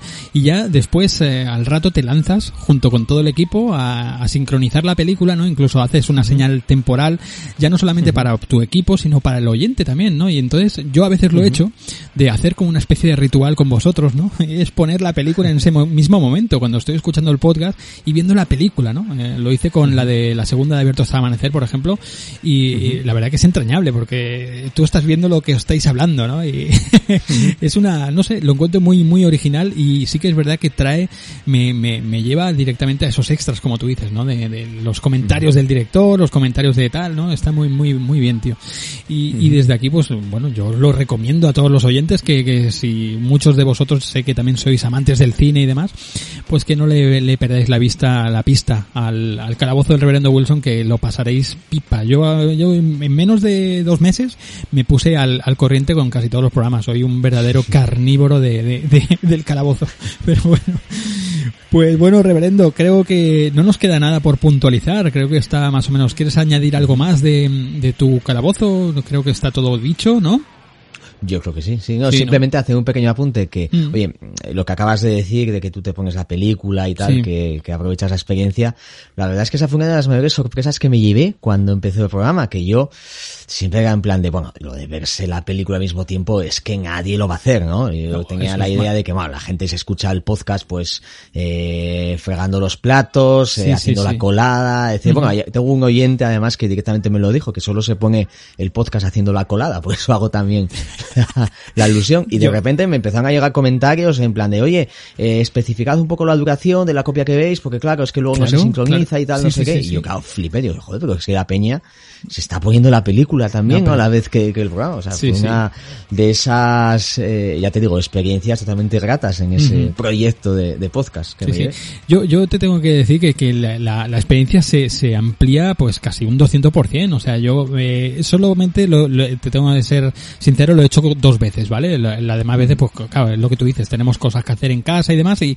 y no me puedo poner. Pero hay días que digo, venga, hoy me pego el gustazo y hasta me he tomado una cerveza ahí con vosotros, ¿me entiendes? O sea, estaba ahí tranquilo, guay, ¿no? Y lo hice con Coffee, eh, con, sí, con Coffee, perdona, y con, eh, y con, eh, Abierto hasta Amanecer 2, ¿no? Y la verdad que la experiencia se, bueno, este, es que te ríes, eh, te lo, es como si estuvieses con colegas ahí la vez hablando y viendo la peli juntos, tío. Está muy, muy bien, muy divertido y, y, yo al menos ya te digo, yo intentaré sacar tiempo otra vez porque hay algunas pelis que, que me tiran mucho de, de volverlo a hacer, incluso rescatarlo y digo, esto lo tengo que ver yo con la peli, ¿sabes? Porque me encanta, es una buena, muy buena, muy buena idea, tío. Pues bueno, reverendo, estamos aquí que vamos a hablar de, de, de, aventuras gráficas, ¿verdad? Tú antes, mm, casi casi lo hemos hablado un poquito al principio, pero tú cómo ves el panorama de la aventura gráfica? Ahora ya cambiando de tercio, nos metemos ya de pleno, ¿cómo ves el panorama actual? Más o menos lo hemos hablado, pero dime. Bueno, pues eh, básicamente repetir un poco lo que lo que hmm. comentamos antes. Veo que el plantel de la aventura gráfica es minoritario, pero eh, con el andamiaje de producción es, es, suficiente como para subsistir. Que ya te digo que eso es algo, una de las mayores sorpresas que me llevé yo al adentrarme otra vez por los terrenos de, de, la, de la aventura. Hay gente muy pasional que está manteniendo viva la llama del, del género y mm. eso es algo que desde luego le va a dar vida eterna. Y creo que el, el principal secreto o la, la, principal clave de todo esto es precisamente que alguien que hoy en día se meta a hacer una aventura gráfica es porque la apasiona el género, no, no, lo hace con unas intenciones puramente mercantiles, ¿no? Y eso es algo que en el producto final se nota y por supuesto que, que, que vamos, que es algo que, es, que se agradece un, un montón. Uh -huh. Yo fíjate que voy a tirarte de, de un absoluto clásico actual, uh -huh. muy ligado además con el juego de que vamos a hablar hoy, que es el Thimbleweed Park. O sea, a mí jugar al Thimbleweed Park fue una experiencia absolutamente maravillosa, porque es que es como si hubiese vuelto, ¿no? A esos eh, pocos años de vida que tenía cuando me inicié en todo esto. O sea, es que creo que ese es el espíritu un poco a, a seguir y, y la verdad que por supuesto, te, te, lo lanzo también el, el, juego por eso, porque es un juego que está hecho expresamente para fans de la aventura mm. gráfica, ¿no? Y especialmente, bueno, para los nostálgicos del tema de LucasArts, Lucasfilm y todo esto, ¿no? Sí, sí. Creo que ese es el camino a seguir y la verdad es que a mí me parece absolutamente maravilloso, ¿no? Que esto, mm. que esto siga vivo. Sí, sí. La verdad que nombras Thimbleweed Park yo creo que es el claro ejemplo, ¿verdad? De, del juego hecho con pasión y hecho pues desde el, desde el punto de vista de, de la, bueno, pues de la admiración por el género, ¿no? Y es que, bueno, estaba en el mismo equipo, estaban otra vez ahí con casi gráficos muy parecidos que nos retomaban, nos llevaban de pleno otra vez a las primeras creaciones. Luego hablaremos, pero a esa primera creación de, de, de Lucas, eh, de Lucas Films, de Lucas Arts, ¿no? Y, y, y, la verdad que bueno, Thimbleweed Park es un, un icono moderno, creo, ¿no? Uh, como, como aquel, como quien diría, ¿no? Creo que lo traté ya en, también en un, en un favoritos con el amigo Agustín Lara, creo que lo, lo traté en su momento y, y, algún día le tengo que dar, le tengo que dar así más fuerte al juego, tengo que hacer un, un programa así más en abierto, más, eh, más dedicado, pues tirarme ahí mi, mi hora y media, dos horitas ahí hablando, o sea que si te quieres, te quieres añadir, reverendo, siempre serás bienvenido. Vale, yo ya, placer, desde luego. yo lanzo, yo sé, yo estoy siempre con el arma a punto, ¿sabes?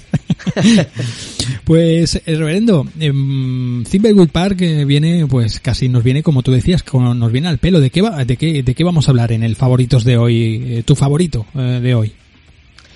Bueno, pues mi favorito de, he de decir que de primera mano, y esto porque lo hemos hablado eh, haciendo un poco de ahora de ejercicio de mm. metapodcast, como le gusta decir a, al camarada señor Zack del sótano de Radio sí.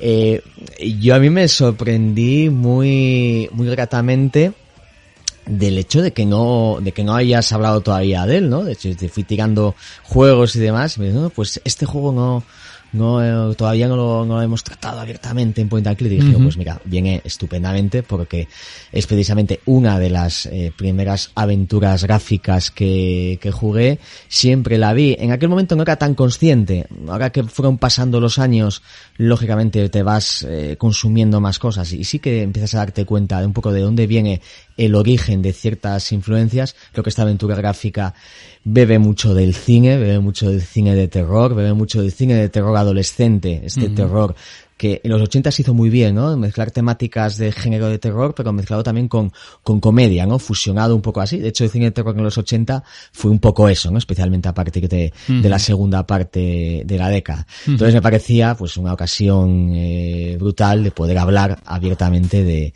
del Maniac Mansion, ¿no?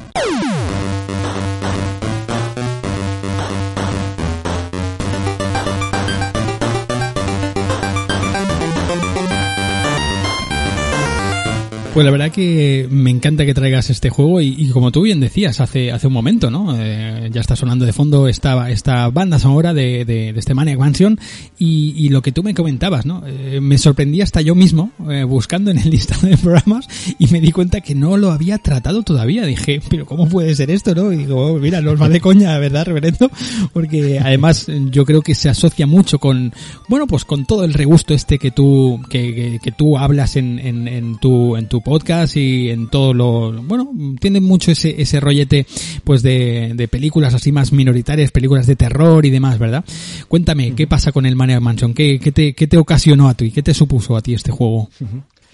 Bueno, yo primero de decir que aunque a mí me gustaría poder decirte ahora, aunque sería faltar a la verdad, hmm. de que la primera aventura gráfica que jugué, siendo consciente, fue el Maniac Mansion, en realidad fue su segunda parte, el Día hmm. del Tentáculo. Uh -huh. Pero claro, el Día del Tentáculo, como bien sabemos, tenía una sorpresa interior que era el poder jugar a la Exacto. parte anterior, que era uh -huh. el Maniac Mansion. Uh -huh. Sí que cuando descubrí esto, en el, mi primer, mi primer mi primera vez que jugué al Día del Tentáculo dije, no, pues nada, nada, hay que, hay que jugar a la primera parte. O sea, mm. Aunque el salto gráfico era brutal, es igual, en aquel momento era algo que tampoco le teníamos, lo teníamos muy en cuenta, ¿no?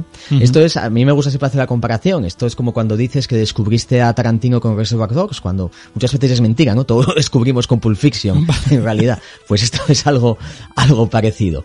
Pero me acuerdo de, de, jugar, incluso cuando, eso, jugando al Día del Tentáculo, en MS2 tenías dos opciones, ¿no? O ir a, a la habitación de Ed, ¿no? El, el hijo del Dr. Fred sí. y Edna. Podías eh, meterte en ese ordenador y jugar ahí al Maniac Mansion. O, si no recuerdo mal, refrescame por si acaso la memoria, en MS2 tú podías acceder a un directorio que había mm. dentro del juego, el Maniac Mansion, y ya directamente lo, lo ejecutabas, que era una manera un poco más cómoda también mm. de, de, acceder al juego. Pues, sí. bien, a través de ahí fue cuando empecé empecé a, a jugar al, al, al Maniac Mansion y he de decirte ya en el primer apunte que era un juego que a mí me daba miedo. era muy joven de aquella, esto, ya tenía unos 10 años aproximadamente, pero eh, ahora sí que sentamos un poco en la trama, como todo el mundo lógicamente la, conocerá, pero recuerda, no sé si te acuerdas las, el momento en el que entrabas con un personaje en la cocina y te salía Edna la enfermera corriendo y a mí eso me acojonaba fuerte, hay que hay que pensar ahora mismo en esa cocina, ¿no? Todo lleno de sangre, que trajo sus problemas, luego si quieres hablamos también un poco del tema censura, eh, esa creo que había una motosierra por ahí y todo y claro, un chavalete de un joven Reverendo Wilson de 10 años, pues a esto le, acojonaba fuerte, ¿no? O sea, lo, admito sin ningún tipo de, vergüenza, ¿eh? Sí, sí, sí. La verdad que, bueno, el juego, como tú dices, no está lleno, lleno de referencias, ¿verdad? A, bueno, al cine, cine, pues, eh, pues eso, al cine serie B, vamos a, calificarlo así, no nos gusta, pero bueno, ya, ya me entienden. Pero bueno, incluso Ron, Ron Gilbert y Gary Winnick son los dos, eh, bueno, los que gestaron eh, todo este, toda esta locura que es este Maniac Mansion, ¿no? Junto con el programador David Fox, que también entró luego más tarde, tiraron de, un programador adicional, ¿no? Que es este David Fox, que luego se encargó del siguiente proyecto y tal, luego ya hablaremos un poquito. Pero bueno, incluso ellos mismos, ¿verdad? Dicen que, utilizaron pues películas clásicas, ¿verdad? ¿De, de, qué, de qué mamaron esta gente, reverendo? Bueno, precisamente eh, la asociación de, de Ron Gilbert y Gary Winnick viene porque ellos eh, vieron que tenían unos intereses muy comunes, ¿no? En el cine, series de televisión, pero siempre llevado un poco hasta el, el tema de, del humor. Y creo que esto es vital para decir, bueno, ellos pensaron, vamos a hacer pues una comedia de terror del adolescente de los 80, pero hecho videojuego, ¿no? Hecho una aventura gráfica que en final nos permite desarrollar una, una historia creo que es precisamente la influencia pues de yo creo hasta incluso de, del slasher no que te planteaba siempre el grupo de chavales contra un mal común, ¿no? Que, que tenían que, que batallarlo siempre dentro de, bueno, ciertos estereotipos, los personajes de Maniac Mansion, luego si quieres hablamos un poco de ellos, pero son estereotipos puros y duros del terror adolescente en cine de los años 80, que esto lo digo como una, una, hay cierta parodia, hay cierto sentido de autoconsciencia en el propio juego que le viene de perlas, ¿eh? No lo digo como algo, como un defecto.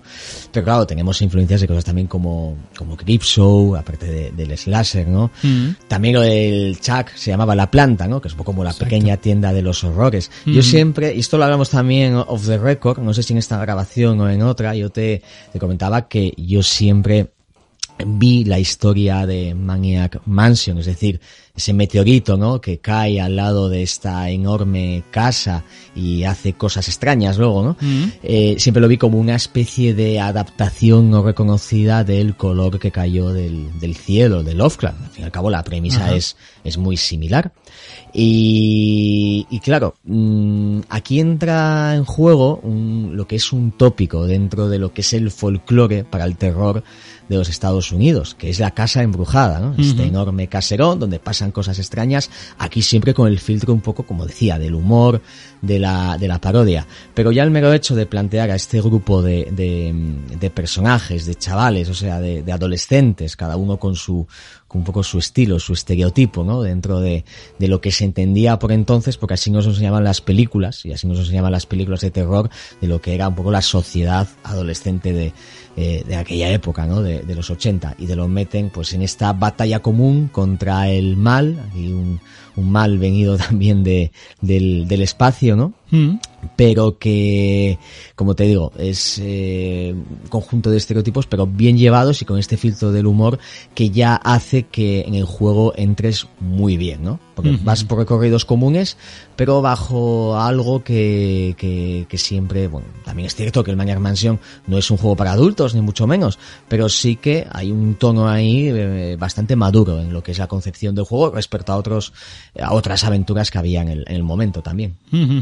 Sí, está claro que no es un juego para adultos y se demostró después en su por a Nintendo, ¿verdad? Luego ya hablaremos de esas versiones eh, con el, con, bueno, con la compañía Nintendo, ¿no? Que cambiaron un montón, un montón de cosas que, que bueno, llegaban a ser hasta, hasta ridículas. Después ya mencionaremos varias, varios detalles y varias cositas que son, pues que cuestan de creer todavía, incluso a día de hoy, ¿no? De que haya sucedido de esa, de esa manera, ¿no? Pero bueno, eh, la sinopsis, bueno, todo el mundo, ¿verdad? Reverendo, todo el mundo puede saber más o menos, pero vamos a hablar un poquito, ¿no? De, de, de lo que sucede, sucede en este, este juego y todo parte por un, un secuestro, ¿no? Un, bueno, que tienen que rescatar a, a Sandy, ¿no? Cuenta un poquito qué es lo que sucede en todo esto, además del meteorito y todo esto que hay de, bueno, pues que envuelve todo el, la trama. Hmm. Bueno, eh, si empezamos por el principio, lo primero que vemos una vez que iniciamos el juego, pues es ese meteorito, ¿no? Mm. Es que ya, fíjate, según te lo estoy contando, me están viniendo esos sonidos con el speaker de- del ordenador, ¿no? Sí, sí, sí. Ahí cuando caía el meteorito y demás. Y la verdad es que es un baño de nostalgia absolutamente maravilloso. Pero tenemos ese meteorito que cae, ya nos lo dejan entrever al, al principio. De repente aparece un grupo de, de chavales, ¿no? Comandados por este Dave, ya que su novia, Sandy, Mm. ha sido secuestrada, pues por un prototipo de Matt Doctor, ¿no? En este caso, el- fíjate, otro componente como muy clásico de, de lo que es el, el cine y la literatura del terror.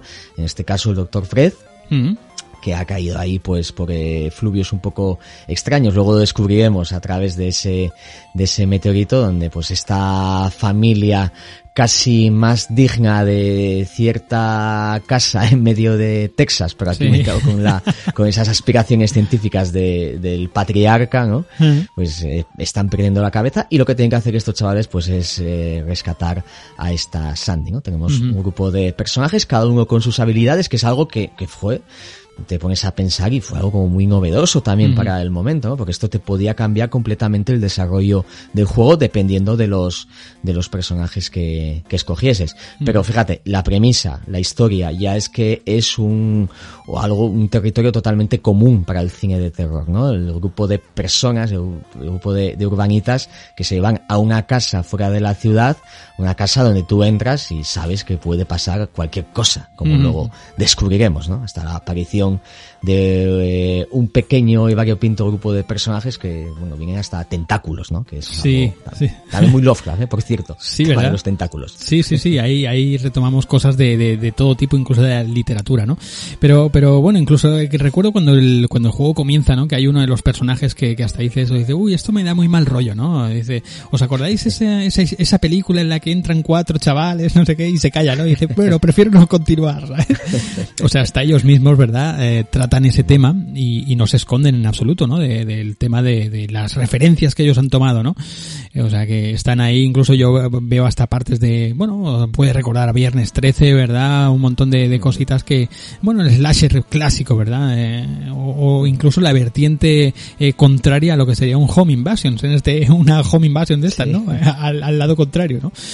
Y, y la verdad que, bueno, tú decías pues que, que podías elegir los personajes y esto era uno de los puntos, ¿verdad, reverendo? Uno de los puntos fuertes de, de este juego porque, bueno, tú y yo, eh, hablando así cuando nos preparábamos el programa, pues decíamos, hostia, es que ha sido un juego súper importante para la historia, ya no solamente de aventuras, de aventuras gráficas, sino de del videojuego en general, ¿no? Este juego es pura historia del videojuego y es que, y es que, bueno, hacía cosas que entonces no, nunca nos llegábamos a imaginar, ¿no? El tema de seleccionar cada personaje, que cada personaje eh, eh, tuviese sus habilidades para que te cueste después la aventura más o menos, ¿verdad?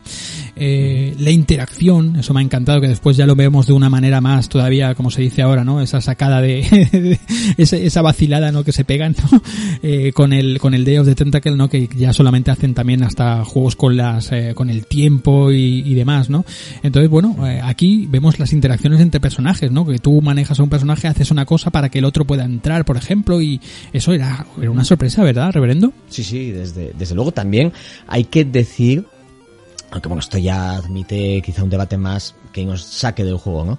Pero que estábamos viviendo ese momento del salto de la aventura conversacional a de repente a la aventura gráfica per se tal y como la conocemos. De hecho, eh, si no recuerdo mal, me pareció leer en alguna entrevista, en algún artículo, que fue precisamente Ron Gilbert que el tema de la aventura conversacional no le iba demasiado, el hecho de decir, bueno, vamos a hacer algo más visual, ¿no? Más Sí. precisamente como si fuese la experiencia de estar dentro de, de una película y fue cuando se inventó el Scum y, y todo eso de lo que supongo que, que, que hablaremos. Pero fíjate, esas ambiciones van más allá de que incluso parece que se adelantan porque no es algo, no es un recurso que se haya utilizado mucho en el campo de, de las aventuras gráficas, ¿no? El hecho de plantear varios personajes que tú puedas escoger y que de hecho estos personajes hagan esas interacciones y que muchos de los puzzles estén basados precisamente en esta colaboración. Y también ya, idos más allá, el hecho de que cada personaje, como te digo, tenía su, su principal habilidad, ¿no? Lo primero Mm. que podemos recordar es el personaje de Bernard, luego Mm. el protagonista casi, bueno, uno de los protagonistas de, de la segunda parte de El Tentáculo, que aquí tenía, era como el típico nerd, ¿no? De, de instituto, Ujú. totalmente experimentado en cosas electrónicas y tecnológicas y ah, lo necesitabas para algunos de los puzzles más Mm. eh, complicados y también más recordados de del Maniac Mansion, ¿no? Incluso este Rockabilly Sid, ¿no? Que tenía especial Exacto. también habilidad para los temas musicales. Musicales. Si no recuerdo mal, a Dave era obligatorio escogerlo, ¿no? No Sí, bueno, si de hecho no te daba no te daba ni opción el juego, creo, a, a, dese- a quitarle la selección. O sea, que era el juego, el personaje que tenías que llevar sí o sí. Ya te obligaba el mismo juego a, a llevarlo. Entonces tú podías elegir que dos es chavales. Lógico, por otra parte. Sí. Él había llevado, ¿no? Al grupo de sus Claro, amigos. Su, claro, claro. su novia estaba dentro, ¿no? Que esto también es un estereotipo en sí mismo, ¿no? Eh, Dave, el, el típico chaval, adolescente de instituto y tal, que tiene que eh, rescatar a su princesa, ¿no? Que está, está ahí dentro. ¿no? Sí, sí.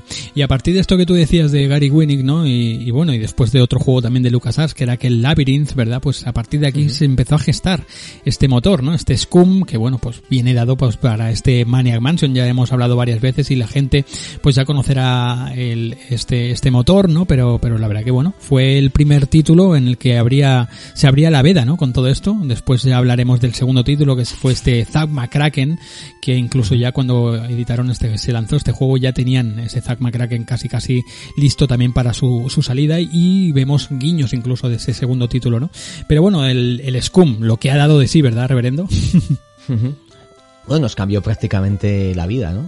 Exacto. Ah, sobre todo yo creo que los que tengan un poco algunos años más que nosotros y hayan experimentado de primera mano las aventuras conversacionales y luego el paso a la aventura gráfica, el tema del Scum ya es que quedó mm, voy a hacer una comparación que se me acaba de venir a la cabeza y que disculpen si es demasiado gratuita, es como los donuts, ¿no? Que de repente las rosquillas todos se llaman donuts, ¿no? Mm. Pues esto es lo mismo, de repente el Scum quedó algo como totalmente eh, anexado a lo que es una aventura gráfica y la manera de, de, de, de utilizar o de maniobrar eh, o de interactuar con el sistema dentro de una aventura gráfica. O sea que es que la importancia de esto eh, no es una simple anécdota, sino es que cambió para siempre lo que son los tropos del propio género de, de la aventura, vamos.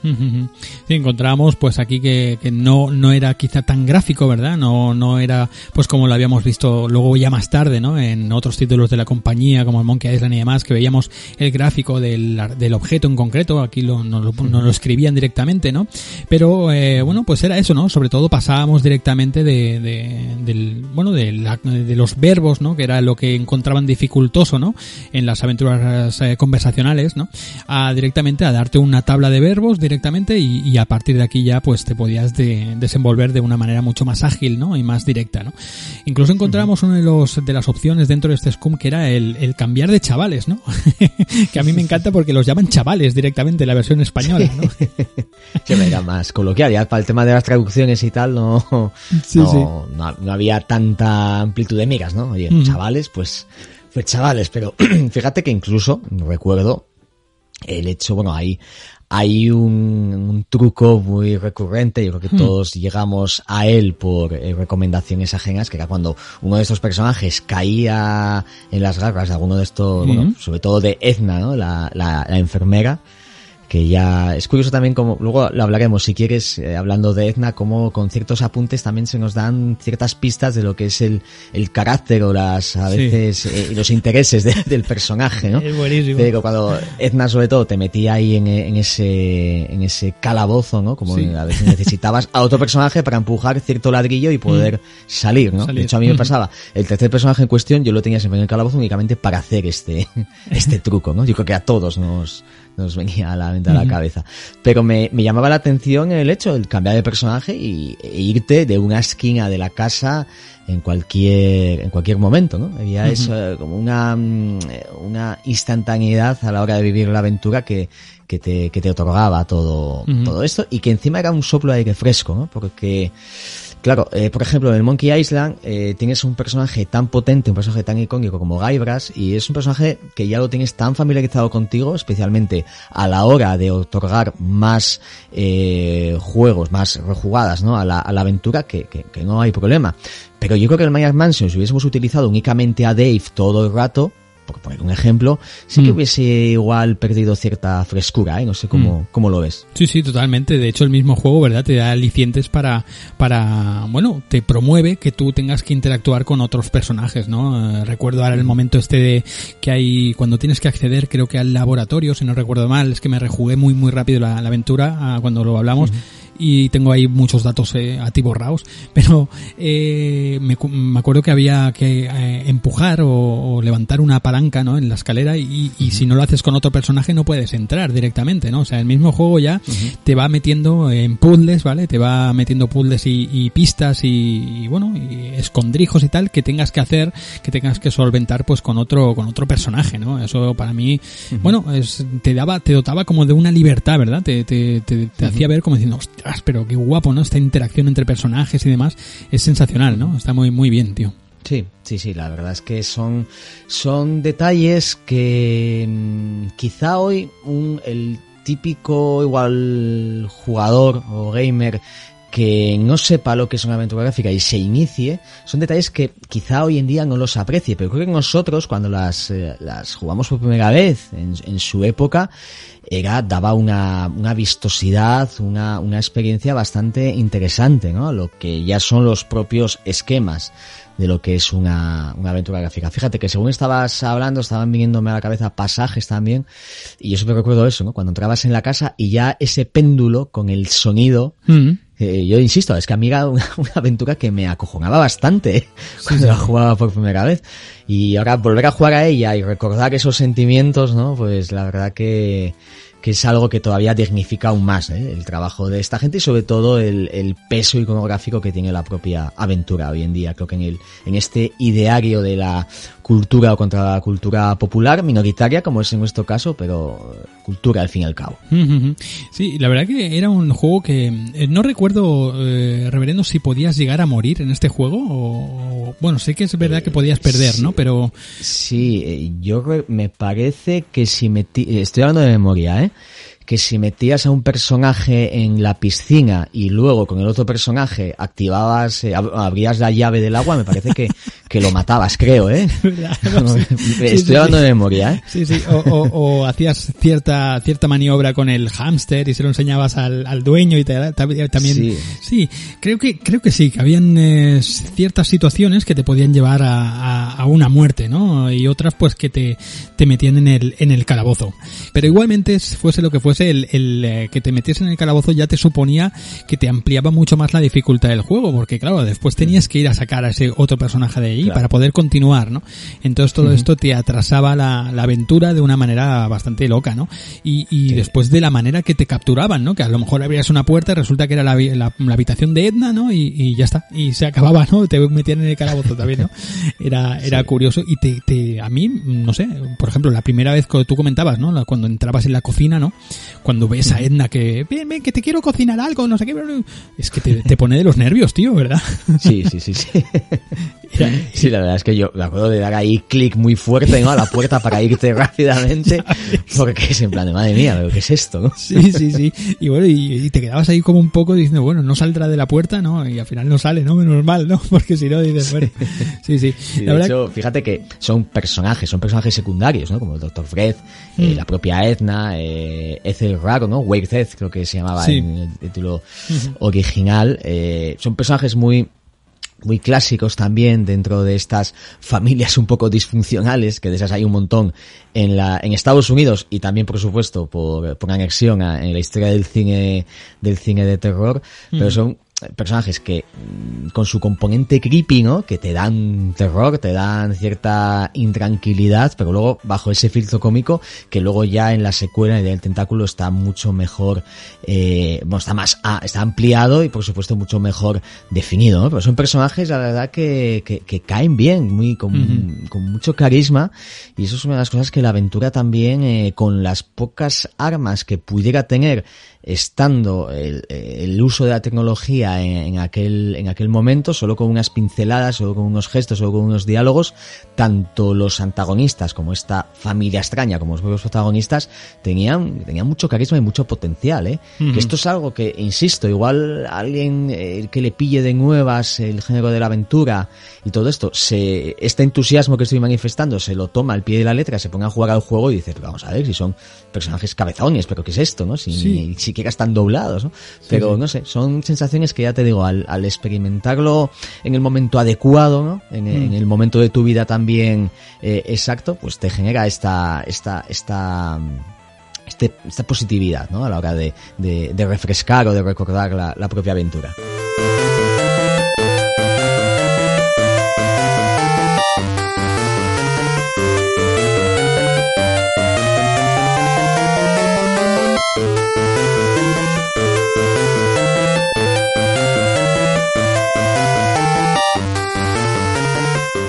La verdad que es una aventura que a día de hoy, bueno, pues ya os decía, comentábamos, eh, reverendo yo, de que esto es casi casi historia de, sobre todo de la aventura gráfica y, está llena, llena de anécdotas, sobre todo, y de, y de curiosidades. Dejadme que tire del libro de, de, de mi buen amigo Jesús eh, Relinque ya el libro Siguiente Fase, que pese a no ser un libro que se dedica exclusivamente a las aventuras gráficas, tiene uno de los para, uno de los, eh, de los capítulos que está dedicado a este juego. Y de aquí es donde, bueno, pues yo he sabido muchas, muchas de las curiosidades que, que bueno, que, que, que, hemos propuesto aquí y, y, y, que podéis encontrar más en el, en el libro. De hecho, podéis encontrar hasta bocetos, bocetos originales eh, realizados por Gary Winnick, eh, storyboards, eh, bocetos, eh, dibujos directamente, apuntes, que se los, eh, se los cedió directamente el programador pues a, a, Jesús para, para hacer este, este libro, ¿no? La verdad que es increíble la entrevista, los datos que dan en este libro, ¿no? Y bueno, y, y todo esto lo digo porque eh, quiero retomar una de las curiosidades que tú dicho antes, la, la planta Chuk, ¿no? Que te puede pues eh, llevar de pleno a,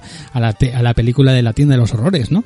Bueno, pues eh, este, este guiño se ve que era una broma interna, ah, por lo visto, una broma interna que se ve que el, el director general de, bueno, de, de, de, tanto de Gary Winnick como de, como de Ron Gilbert, eh, Steve Arnold, pues se ve que en su, en su, en su cuarto, digamos, en su oficina tenía una, una planta carnívora de este tipo. Entonces dijeron, pues vamos a reírnos un poquito de la coña, ¿no? y son bromas internas que, claro, cuando lo sabes a día de hoy dices, ostras, tío, ¿sabes? Qué, qué bueno, ¿no? Qué, qué, qué grande, ¿no? Es, es, es súper curioso. ¿Tú tienes alguna, alguna cosita de este tipo, reverendo, no?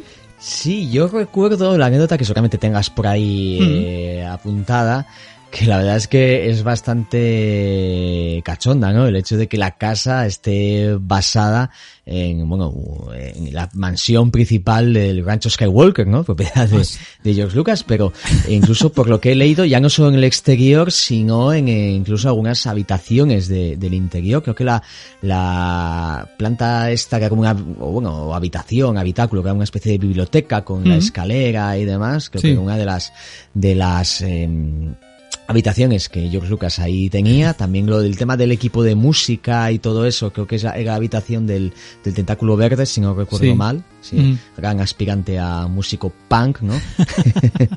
también estaba, había una habitación que tenía George Lucas muy, muy, muy, muy parecida a ello, ¿no? Yo la verdad es que de, de, de anécdotas recuerdo esto, recuerdo también que el, que, aunque bueno, esto es bastante habitual dentro de la creación de personajes, ¿no? Que parece mm. ser que, que Gilbert y Winnick a la hora de crear o de, o de escribir a los personajes principales, ellos se basaron prácticamente en sus amigos, ¿no? Personas que, que conocían, ¿no? Y que, con los que se relacionaban día a día y que, claro, muchos de ellos se vieron reflejados en el, en el propio, el propio videojuego.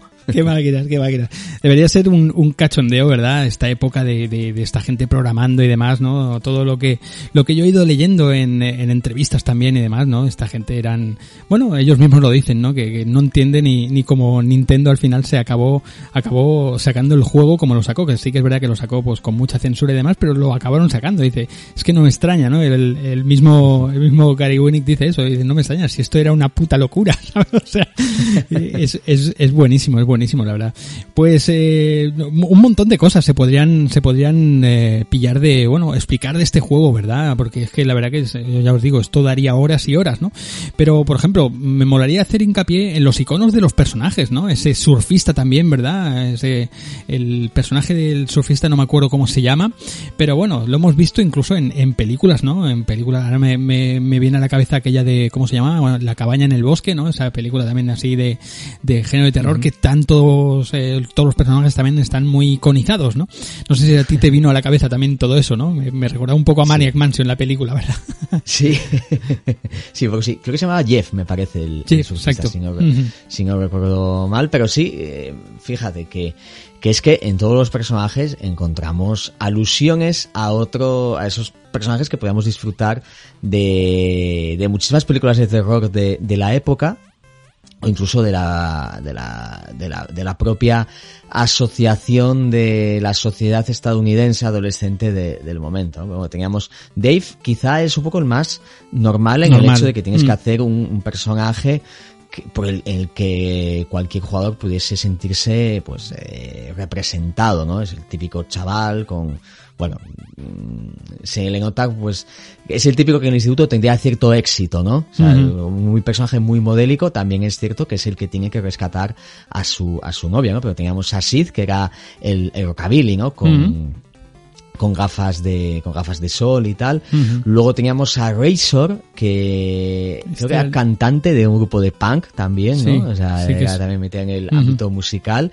Teníamos a Bernard del que ya hemos hablado y que claro, hablar de él podríamos decir muchísimas cosas porque ya luego lo vemos eh, con todo lujo de detalles, su uh -huh. idiosincrasia en el Día del Tentáculo, ¿no? Claro. De hecho, es curioso que, que, que ampliando un poco el universo, haya sido él el escogido, ¿no? Como protagonista, o al menos el personaje más carismático representativo ¿Sí? de, de, los tres que puedes sí, manejar en la, en la secuela. Y luego andaban por ahí también, pero creo que eran Wendy y Michael, los que Michael. se llama, creo que Michael era fotógrafo, ¿Fotógrafo? y no sé si quizá eso en, en algún puzzle, sí, hay eh, un... como recuerdo un laboratorio de fotografía, quizá ahí sí que influía, ¿eh? Claro. Aquí hablo de memoria, porque sí que es cierto que Wendy y Michael son, yo son los personajes que nunca escogía.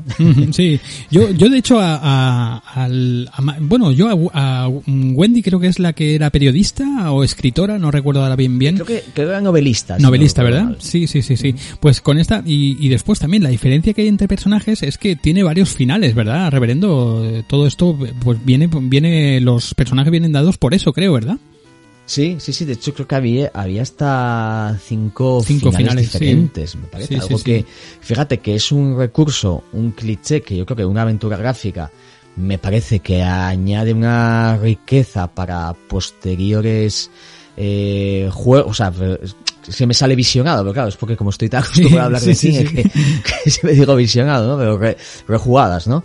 Eh, que admite, y yo que recuerde, eh, solo utilizaba en Maniac Mansion el Blade Runner, que aquello ya te volaba la cabeza, ¿no? Mm. La, el videojuego de Blade Runner y pocos más juegos. Y eso es algo que, fíjate que el Maniac Mansion aquí jugó con ello, valga la redundancia, y precisamente venía un poco relacionado con los, los puzzles, eh, cómo los desarrollas, dependiendo de los personajes que, que lleves, ¿no? Uh -huh. eh, Sergio, si no recuerdo mal, el personaje de Bernard era indispensable tenerlo, ¿no? ¿Puede ser? Eh, no sé, no sé si es indispensable, pero lo que sí que estaba claro que era uno de los personajes más fáciles con los que más fácilmente te podías acabar la, la, historia, ¿no? La aventura, porque encuentras, por ejemplo, hay momentos que te encuentras unos cables pelados, por ejemplo, una radio que, un equipo de música o vídeo, no me acuerdo, una televisión, no recuerdo bien bien, que no funcionaba y ahí tirabas de, de Bernard. Era un tipo, era un personaje que, que, que, bueno, pese a su apariencia así de geek, de, de, de, bueno, pues esto de nerd, ¿no? Pues era uno de los más útiles, ¿no? Al final, eh, al fin y al cabo, ¿no? Y estaba, estaba muy bien, no sé, no sé, no he, no he sabido encontrar, eh, eh, el por qué le, do, le, dotaron pues de, bueno, un poquito de, de ese desbalance, ¿no? Con el resto de, del equipo, ¿no? A lo mejor, bueno, se consideraban ellos sí, unos nerds sí, también, ¿no? Igual se, se veían un poco reflejados en él, ¿eh? exacto, exacto, exacto. Es, es muy curioso. Después, eh, bueno, encontramos, tú decías que habían, pues eso, habían muchas, muchos alicientes, muchos tropos de, del, del cine clásico de terror y tal, por ejemplo, aquella sierra eléctrica, ¿no? Que ahí también hay una, una curiosidad con esa sierra eléctrica que me, que me ha encantado encontrarla en este, en este libro que comentaba de Jesús, eh, siguiente fase, ¿no? Eh, que comenta que, que, la sierra eléctrica te, te, ponen que no tiene, que no tiene em, combustible, ¿no? Y bueno, y por mucho que buscas, ¿no? Ellos comentan, Gary Winnick y Ron Gilbert comentan que les llegaban a, ¿te acuerdas de las famosas eh, líneas calientes, aquellas de donde la Ajá, gente sí. eh, llamaba, ¿verdad? Y, y le pedía pistas de... Entonces todo el mundo eh, preguntaba por el, el, el combustible de esta sierra eléctrica, ¿no? Y entonces ellos se reían porque dice, es que lo hemos metido como guiño a, pues a eso, ¿no? A, a la matanza de Texas, a todas estas películas, ¿no? Y dice, entonces ya el guiño se acaba de rizar con la siguiente aventura gráfica que hicieron, este, ese Zack McCracken, ¿no? El liceo lo dirigió ya David Fox, ¿no? Y, y, ahí metieron en el planeta Marte, metieron un almacén donde había una, un, bueno, se podía leer combustible para sierras eléctricas, ¿no? Y en, todo el juego, en todo el Zack McCracken, no hay ninguna sierra eléctrica, ¿no? Entonces, bueno, era, la coña que utilizaban ellos, ¿no? Así como entre relaciones entre propio universo de juegos, ¿no? Está muy, muy, muy divertido, ¿no? Estas cosas. La verdad que ya os digo, hay, hay un montón, ¿verdad? Este juego es, es, bueno, ya os digo, si te pones a tirar de, de, bueno, de datos y de cosas, encuentras aquí, pues, eh, un montón, un montón de, de, de, de curiosidades y de cosas súper divertidas, ¿no? Eh, ¿Qué recuerdas tú de, de, la versión de Nintendo? Ni la llegaste a castar, como fue mi caso, por ejemplo. No, no, yo lo que sé de la versión de, de Nintendo, por lo que haya podido leer, porque ahí sé que hubo mucha censura, creo que mm. el tema de la sangre que aparecía en la cocina y demás lo habían, lo habían quitado, pero yo aunque sí que tuve en su día la NES, yo el Maya Mansion lo jugué lógicamente en, en PC, en ¿no? PC. O sea, uh -huh. Es que de aquella, luego hablamos of, of, the record de mi positiva experiencia en la Xbox jugando a esos remakes del Monkey Mm. Island, que como experiencia eh, adicional al juego clásico me, me, parece sensacional, ¿no? El hecho de escuchar esa banda sonora, ¿no? Por todos los altavoces del equipo y esa calidad de imagen, es decir, uh -huh. eh, como hablábamos tú y yo en, en, privado, o sea, el videojuego sí, original sí. está ahí, va a estar ahí siempre y no, no, no pasa nada. Pero yo de aquella, aunque esto para mí fuese una, una, una experiencia positiva con el mando de la Xbox, jugar al Monkey, al Monkey Island, en aquel momento decía, hostias, que el Maniac Mansion eh, llevando el cursor del, del, ratón por toda la pantalla de la televisión, utilizando el pad del mando de la NES, me parecía un, me parecía un coñazo, ¿no? Es que paso, ¿no? Aunque bueno, si en su día hubiese comprado el Maniac Mansion para la NES, ahora mismo tendría o, otro, ¿no? Otro ítem de, uh -huh. de, absoluta condición de reliquia, ¿no? Sí, totalmente. Bastante buscado. totalmente. Pues la verdad que sí, tú comentabas esto, ¿no? Y la censura que, que sufrió, ¿verdad? La, la, la, versión, una de las versiones de, de Nintendo, creo que recordar que la japonesa salió íntegra, salió creo para lo que era la Famicom, ¿no? Como se conocía en Japón, pero para Nintendo, o Nintendo América, sí que la sometieron ahí a, una, a un buen, eh, bueno, a una buena censura, ¿no? Eh, hasta, como comentaba yo al principio, ¿no? Niveles, reverendo niveles bastante absurdos, ¿no? De, de censura, por ejemplo, eh, que, que, hasta les molestaba eh, que, el, que el motor gráfico se llamase Scum, ¿no? Y digo, ostras. Sí, sí, es súper curioso porque, claro, cuando cargabas el juego y ponía abajo, pues hecho con el motor Scum y al lado colocaban el logo de Nintendo, entonces pues se podía leer Scum Nintendo y todos sabemos que Scum pues puede sonar a basura, ¿no? A, bueno, pues a, a la palabra en inglés eh, basura, ¿no? O, o, escoria o algo así, no recuerdo bien bien. Entonces, pues claro, eh, la gente de Nintendo América pues no le gustaba que pusiese basura de Nintendo, entonces, entonces, hasta ese hasta ese grado, ¿no? De, de locura eh, llegaron, ¿no? Incluso pues aquello. Hay un momento que me gusta mucho también que es cuando vemos a eh, está hablando Ed y, Edna no están hablando que, que, están preocupados por por Fred no por el padre. Dice es que lleva meses sin lleva cinco años sin comer no y siempre cada noche se lleva un cadáver de esos que tiene no a su habitación entonces te, te dan como la referencia que el viejo no que, que Fred no se está es caníbal no se está comiendo ahí a los cadáveres no entonces sencillamente pues en la versión de Nintendo en vez de decir cinco años sin comer pues lo cambiaron por cinco años sin dormir y ya está. Ya ese, ese guiño al canibalismo ya desaparece, ¿no? Directamente. Claro. Y un montón de cosas más, ¿verdad, reverendo? Ahí por ahí. Sí, mira, te iba a hacer un, un, pequeño paréntesis en el hecho de remarcar algo que nos mm. dijimos, ya que hablabas de esa, de esa escena, de que también la, la aventura fue novedosa en el hecho de, creo que lo llamaban escenas de corte o algo así, ¿no? Que son las, escenas animadas, Ah, aquí muy verdad. entre comillas, en Mm. el que en diferentes partes de, Sí, sí, sí. del juego, esto en Thimbleweed Park también se, yo creo que a También. modo también de guiño se, se recuperó, el que te van ampliando un poco ciertos aspectos de, de algunos, de algunos personajes, ¿no? O sea, simplemente ese, ese añadido. Es Pero verdad. ya te digo que respecto a la, a la censura del, de- del juego, yo, fíjate, lo de, lo de Scum ni, ni me acordaba, o sea, me parece soplapollez así directamente, o sea, es que es algo ya de, de, de, de tarao mental, ¿no? El hecho de que, bueno, pues sí que es cierto que en aquel momento Nintendo a nivel comercial lo estaba reventando fuerte y claro, había una marca que vender, ¿no? Había que, que, yo qué sé, igual tenían la, la, la creencia de que porque un niño jugase al Maniac Mansion, Nintendo se estuviese llamando basura a sí mismo, ¿no? Sí, Pero sí. bueno, en fin. Era una...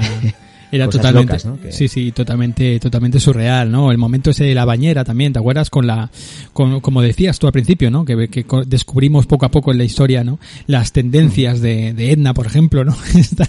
Cuando, cuando llamabas a- al teléfono de ella y demás, ¿no? Entonces, bueno, pues eso también lo cambiaron, ¿no? Porque creo que en la pared ponía, si quieres pasar un buen rato o algo así, ¿no? Ponía, Sí, llama, sí. llama a Edna, ¿no?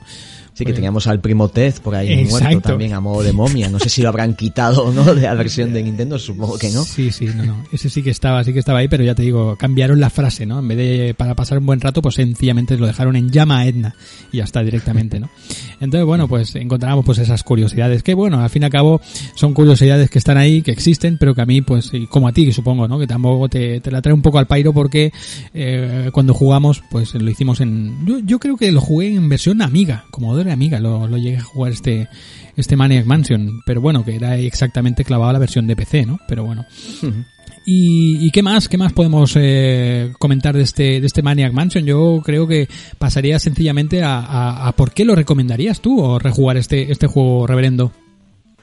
Hombre, pues eh, vuelvo a decir que el, el haber traído este juego, ya que había tenido la opción, ya corresponde realmente a, a simple nostalgia como un recuerdo de, de, de la primera vez o de las primeras veces, eh, siendo más realistas, que yo me metí en, en el mundo de la aventura gráfica, pero claro, es que yo creo que la recomendación viene sola precisamente por muchas de las cosas que, que estuvimos hablando, ¿no? El hecho de que ah, fue un antes y un después, primero para Lucasfilm, en aquel momento era Lucasfilm todavía, o sea, las aventuras gráficas tal y como las conocimos luego y con el éxito que tuvieron luego aventuras posteriores, eh, creo que Maniac Mansion tuvo un, un peso mm, brutal, ¿no? Para abrir camino y sobre todo eh, eh, estandarizar ese tono que tanto nos recuerda hoy a lo que luego serían las aventuras de, de LucasArts, ¿no? Como muchos las, las recordamos. Y aparte de, de todo eso, por su importancia para la propia compañía, por su importancia para el, para el propio género, es que me, me parece un icono de, de esa década que hoy en día tanto se reivindica, ¿no? Como los años 80. Es que ahí tenemos los años 80 con muchísimos de, de sus tropos, ¿no? Es como un capítulo de corrupción en Miami, ¿no? Si quieres Sí, enseñarle sí. a alguien lo que son los años 80, ponles un capítulo de corrupción en Miami o ponles a jugar el Maniac Mansion. El Maniac Mansion ya en terrenos un poco más oscuros, con, con sordidez, pero también con mucho sentido del humor, que es algo que se necesita hoy en día en estos tiempos un poco convulsos que, que estamos Mm. viviendo. Sí, sí, totalmente de acuerdo, coincido contigo en todo y es que, bueno, este, estamos ante un título, pues eso, que marcó, bueno, casi, casi, yo incluso me arriesgaría a decir, no sé si estás conmigo, reverendo, pero que, que gracias a este juego llegaron todos los demás, o sea, eh, se abrió la veda, vieron que el, el, el público estaba receptivo a estas nuevas tendencias de, estas nuevas mecánicas de juego y, y dijeron, pues hay que apostar por aquí, ¿no? Y yo creo que, que hicieron, hicieron pues una, una auténtica obra maestra que ya os digo, ya no solamente a nivel de la aventura gráfica exclusivamente, sino a nivel mm, de, de lo que es el, el ocio electrónico este, ¿no? Eh, El tema de los videojuegos, ¿no? Yo creo que es un, un juego que siempre o debería estar en muchos de los listados de, de las, de los videojuegos, pues, eh, más importantes de la historia, ¿no? Y creo que Maniac Mansion, pues, pues lo, lo, bueno, eh, creo que entra justo en esa, en esa definición. Eh, Así es. yo creo que no, no podemos aportar o no queremos aportar mucha cosa más porque si quisiésemos, ¿verdad? Podríamos hacer aquí, pues eh, hablar de la trama, hablar de situaciones pues bastante, bastante divertidas, como ese ratón, ¿verdad? Ese, ese hámster que metes allí, bueno, yo que sé, lo típico que se ha hablado, ¿no? Pero hay muchas, muchas otras escenas más locas también, ¿no? Que, que, que puedes ir desenlazando y, y hilando con otros personajes, ¿verdad? Que hay según qué, qué, momentos, ¿no? Que, que no te dejan... que precisamente yo creo que lo interesante de esas escenas es eh, descubrirlas para quien no haya jugado nunca mm. Maniac Mansion, aunque bueno, si está escuchando esto, dudo bastante que no haya jugado nunca, pero sobre todo a ese jugador, como fue en mi caso hace años, que vuelve ¿no? a recuperar estos juegos y que al menos fue lo que a mí me pasó, ¿no? Que, que, que, disfrutó de esos momentos, de esas sensaciones, de esos puzzles, de esos personajes como si fuese la, la primera vez, ¿vale? Yo simplemente quería hacerte dos apuntes un poco a modo de, del, de legado, bueno, son, son, bueno, cosas que me apetecía decir en el hecho de una yo con negativa, la otra más positiva, ¿no? Adelante. Eh, uno, el, hecho de que hay una serie de televisión, creo que protagonizada por Eugene Levy, sobre el Maniac Mansion. ¿Ah, Esto mucha gente no, no lo sabe. ¡Ostras! Yo vi algún capítulo, ¿eh? No sé si eh, en, en, en, YouTube o descargado ¿Sí? por ahí y demás. El caso es que como adaptación eh, es absolutamente lamentable, ¿no? Es una típica sitcom estadounidense, creo que de primeros de los 90, 91 o 92, uh -huh. pero vamos que como adaptación no no, tiene ninguna, ninguna validez. Bueno. Y luego lo que, dentro de lo, de lo positivo, eh, ya que estuvimos hablando de, de los personajes de, de, de Maniac Mansion, mm -hmm. eh, tú sabes bien, Sergio, que hay un cameo, un doble cameo en Thimbleweed Park acerca de sí. dos de ellos, sí, sí. que yo cuando jugué al Thimbleweed Park, o sea, me levanté y empecé a aplaudir fuerte, ¿no? El hecho de decir, joder, estamos en el mismo universo del Maniac Mansion, qué bien, o sea, qué, qué, qué detalle más, más guapo, más chulo y que, joder, que la, cuando la nostalgia te invade y te hace sentir esa felicidad, pues es algo que siempre me, me, me gusta compartir, ¿no? Y por eso quería añadir eso. No voy a decir los personajes, si te parece, para que la gente sí, que no haya jugado el Thimbleweed lo descubra. A ver, es, es casi un cameo, ¿vale? No sí, es que sí, tengan tampoco demasiado peso, pero bueno, también las circunstancias en las que vemos a los personajes, ese cachondeo propio de, de, de, del amigo Ron, de Ron Gilbert, ¿no? bueno. que está ahí uh -huh. metido, claro. Qué bueno, pues mira, estos apuntes no, el primero de ellos ni lo, ni lo, ni lo sabía, el de lo, la serie de esta sitcom que, que nos has comentado, que buscaré información porque bueno, me ha parecido, sí que es verdad que a lo mejor es un rollete, ¿no? Pero bueno, eh, como, ¿verdad? Como a modo de, bueno, pues de curiosidad ya hay que, hay que buscarlo, ¿no? Y, y este segundo, este segundo punto que has dado, pues la verdad, lo encuentro delicioso y no recordaba yo ya tampoco de este, este cameo, ¿no? De, de ese Thimbleweed Park que me parece delicioso también y que, bueno, que mmm, tarde o temprano pues le, le, lo tenemos que ampliar ese, ese título por aquí, por el point and click. Por, por mi parte, reverendo, creo que ha sido un, pues casi hemos estado hora y media o, más, eh, no calculo, me, marca aquí 92 minutos, pero yo creo que son un poquito más. yo creo que, ha sido un momento, reverendo, ha sido un, ratito delicioso que hemos estado aquí tú y yo hablando de aventuras. ¿Cómo te lo has pasado? Bueno, yo me lo he pasado pirata, ¿eh? Pirata. Entre otras cosas porque siempre, siempre es un, un, un placer compartir eh, charla, compartir conversación contigo, pero es que hoy, y quizá, como te comenté también off the record, no estoy, no estoy muy acostumbrado hmm. a darle al podcasting en terrenos alejados, en cierta medida, de cine, lo que es sí, sí. el cine, y ahora mismo, a medida que íbamos recordando el juego, como te decía antes, es que se me venían completamente esas imágenes, esos momentos, esos sonidos, y es casi que a, es lo que demuestra, ¿no? La, la importancia que tiene casi en mi manera de, de vivir, mi manera de, de, de entender un poco la, la, cultura popular, la importancia que tiene este Maniac Mansion. O sea que, por supuesto, un enorme placer, uh -huh. primero por eh, compartir micrófonos contigo de nuevo, y es que encima, si es hablando de, de LucasArts, de Lucasfilms, de Maniac Mansion, de las aventuras gráficas, al fin y al cabo, pues el placer se, se duplica, ¿no? Así que, nuevamente, darte las gracias por, por, por, la invitación, que ha sido un auténtico honor estar aquí, de verdad. Nada, reverendo, ya sabes que las gracias las tengo de dar yo a ti. Podéis seguir a, al maestro reverendo Wilson, lo podéis seguir pues en su podcast, El Calabozo del Reverendo Wilson. Además, también tiene colaboraciones habituales o de manera así un poquito más, eh, bueno, pues de vez en cuando aparece también en, en el podcast Aguas Turbias también, podcast que, bueno, es, es también muy, muy recomendable y, en, y lo vemos también de vez en cuando en el colaborando con los amigos del sótano de Radio Belgrado. También estás por ahí habitualmente. Pero ya te digo yo que eh, hay que recomendar encarecidamente ese calabozo del reverendo Wilson que para mí es Biblia pura hecha podcasting, amigos. Así que nada, reverendo, darte las gracias una vez más. Eh, no te robo más eh, tu tiempo y, y para la próxima porque creo que no va a ser la única. ¿eh? pues ya sabes que siempre encantado de pasarme por aquí. Y por supuesto que tú te pases también por el por el calabozo. Así que nada esto no ha hecho nada más que comenzar. Exacto. Algo algo ya tenemos por ahí eh, pensado pero bueno ya ya iremos avanzando Bueno, reverendo, pues muchísimas gracias, eh, tío, por, por prestarte a, bueno, y siempre estar ahí ayudando a, a, toda esta, a toda esta causa de la aventura gráfica. ¿Vale, amiguete? Venga, un abrazo enorme, tanto para ti como por supuesto para todos los oyentes, ¿eh? Muchas gracias, amigo.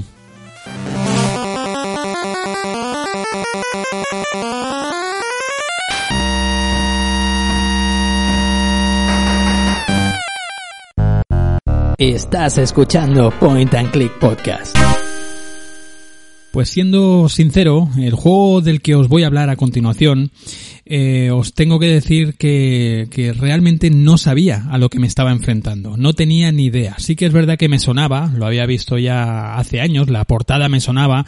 Eh, me, bueno, estaba muy familiarizado eh, visualmente con este juego, pero realmente no sabía lo que me iba a encontrar. No sabía eh, su fórmula, no sabía su, su mecánica, no sabía nada de lo que, de lo que había detrás de este, de este título, ¿no?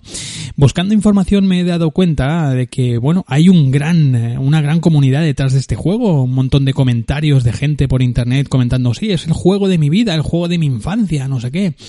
A mí me ha sorprendido porque realmente no tenía eh, ninguna noticia ni positiva ni negativa de este juego. Sabía de su existencia, es lo único, pero ya está, no sabía nada más, ¿no? Entonces eh, me hace me hace sorprenderme que un juego de este de este tamaño, eh, pues tenga todavía a día de hoy tanta tantos fans detrás, ¿no? Yo no sé si también a lo mejor se debe a que, a que este juego fue un éxito quizá en, en Latinoamérica, en Sudamérica y tal, y la gente, los, eh, los amiguetes de sudamericanos, pues tienen este juego en una, una gran estima. Yo no, no lo sé, no sé si, si es que, bueno, mi círculo de amistades o yo en ese momento, eh, en el año 97, pues estaba ya sumergido a lo mejor en otros géneros o, y no le di tanta importancia a este, a este título, ¿no? Me estoy refiriendo al juego, eh, bueno, desarrollado por Infogrames eh, con el título Voodoo Kit.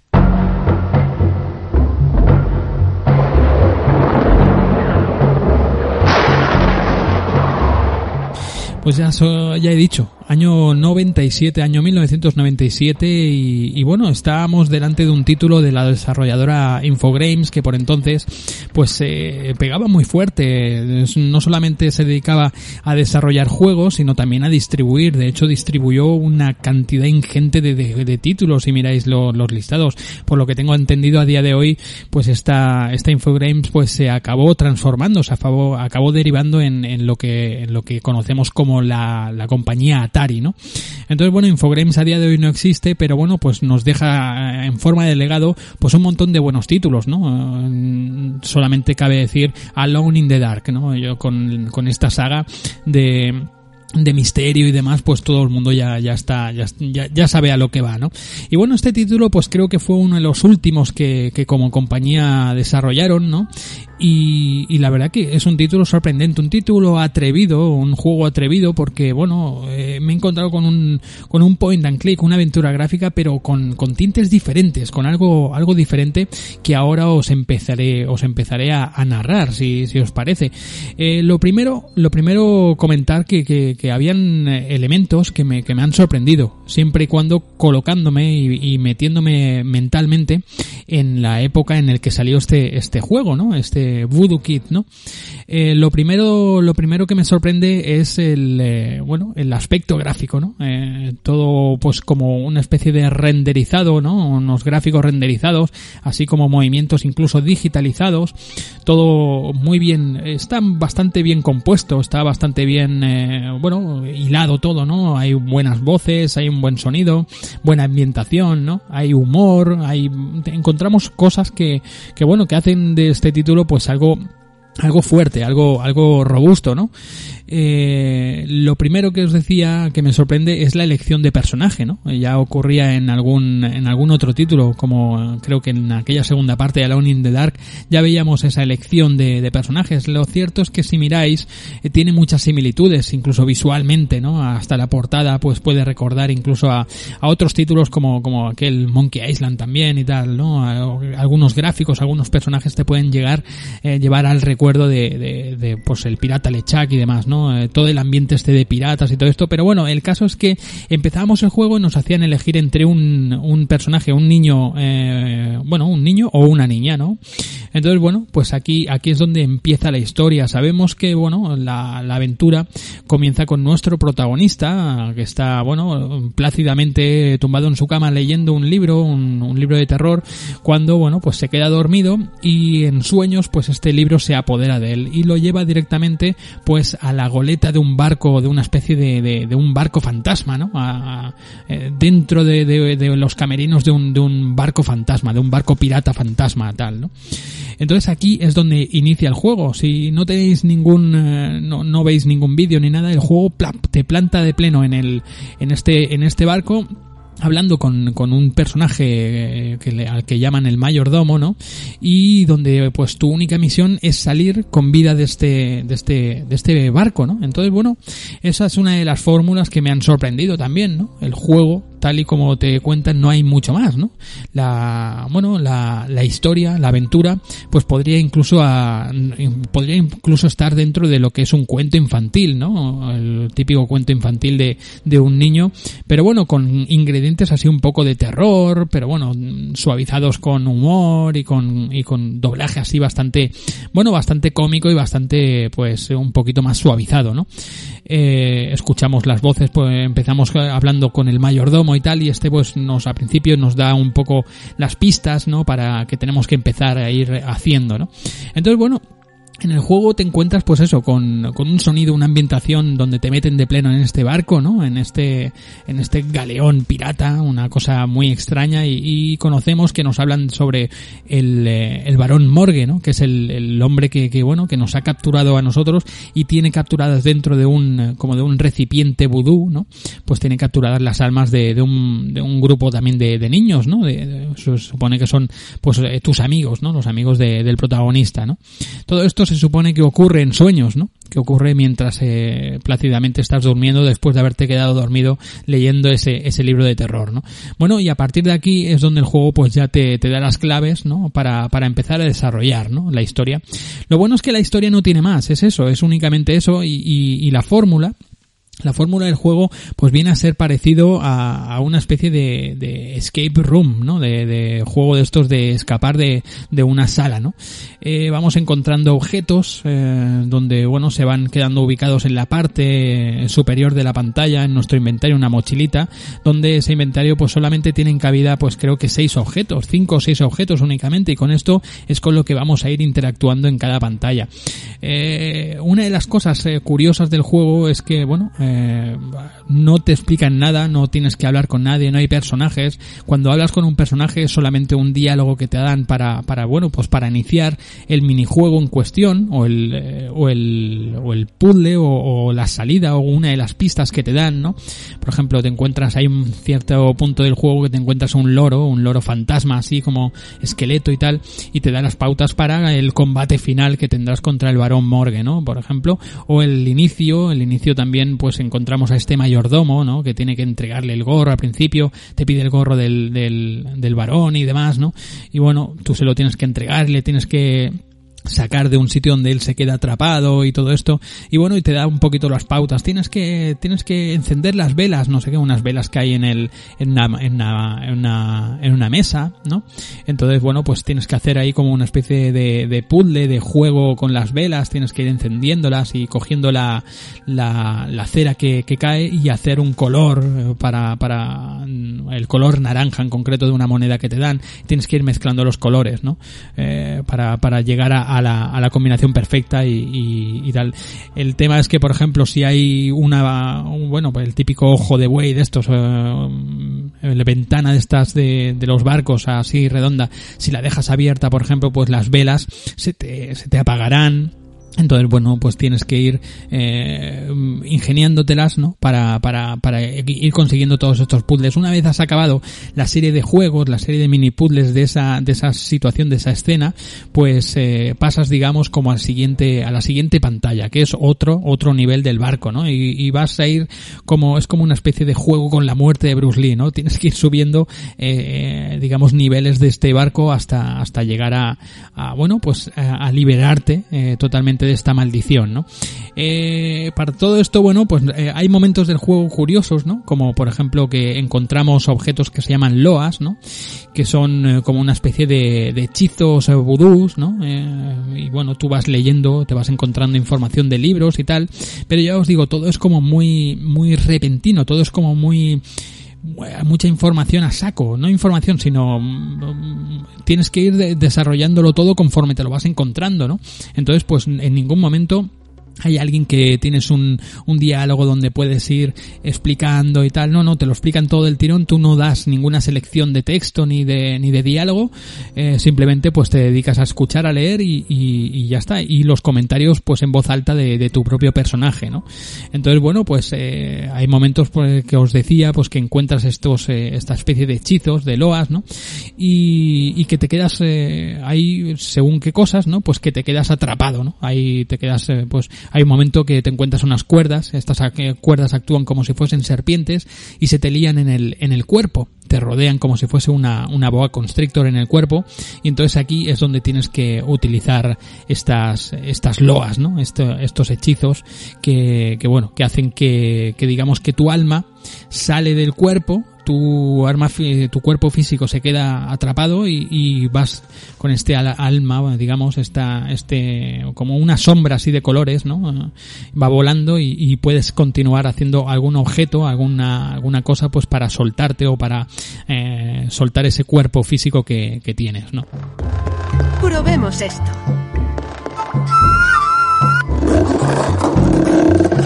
¡Qué mala suerte tengo siempre! Usa rápidamente la loa del vudú para liberarte de su hechizo.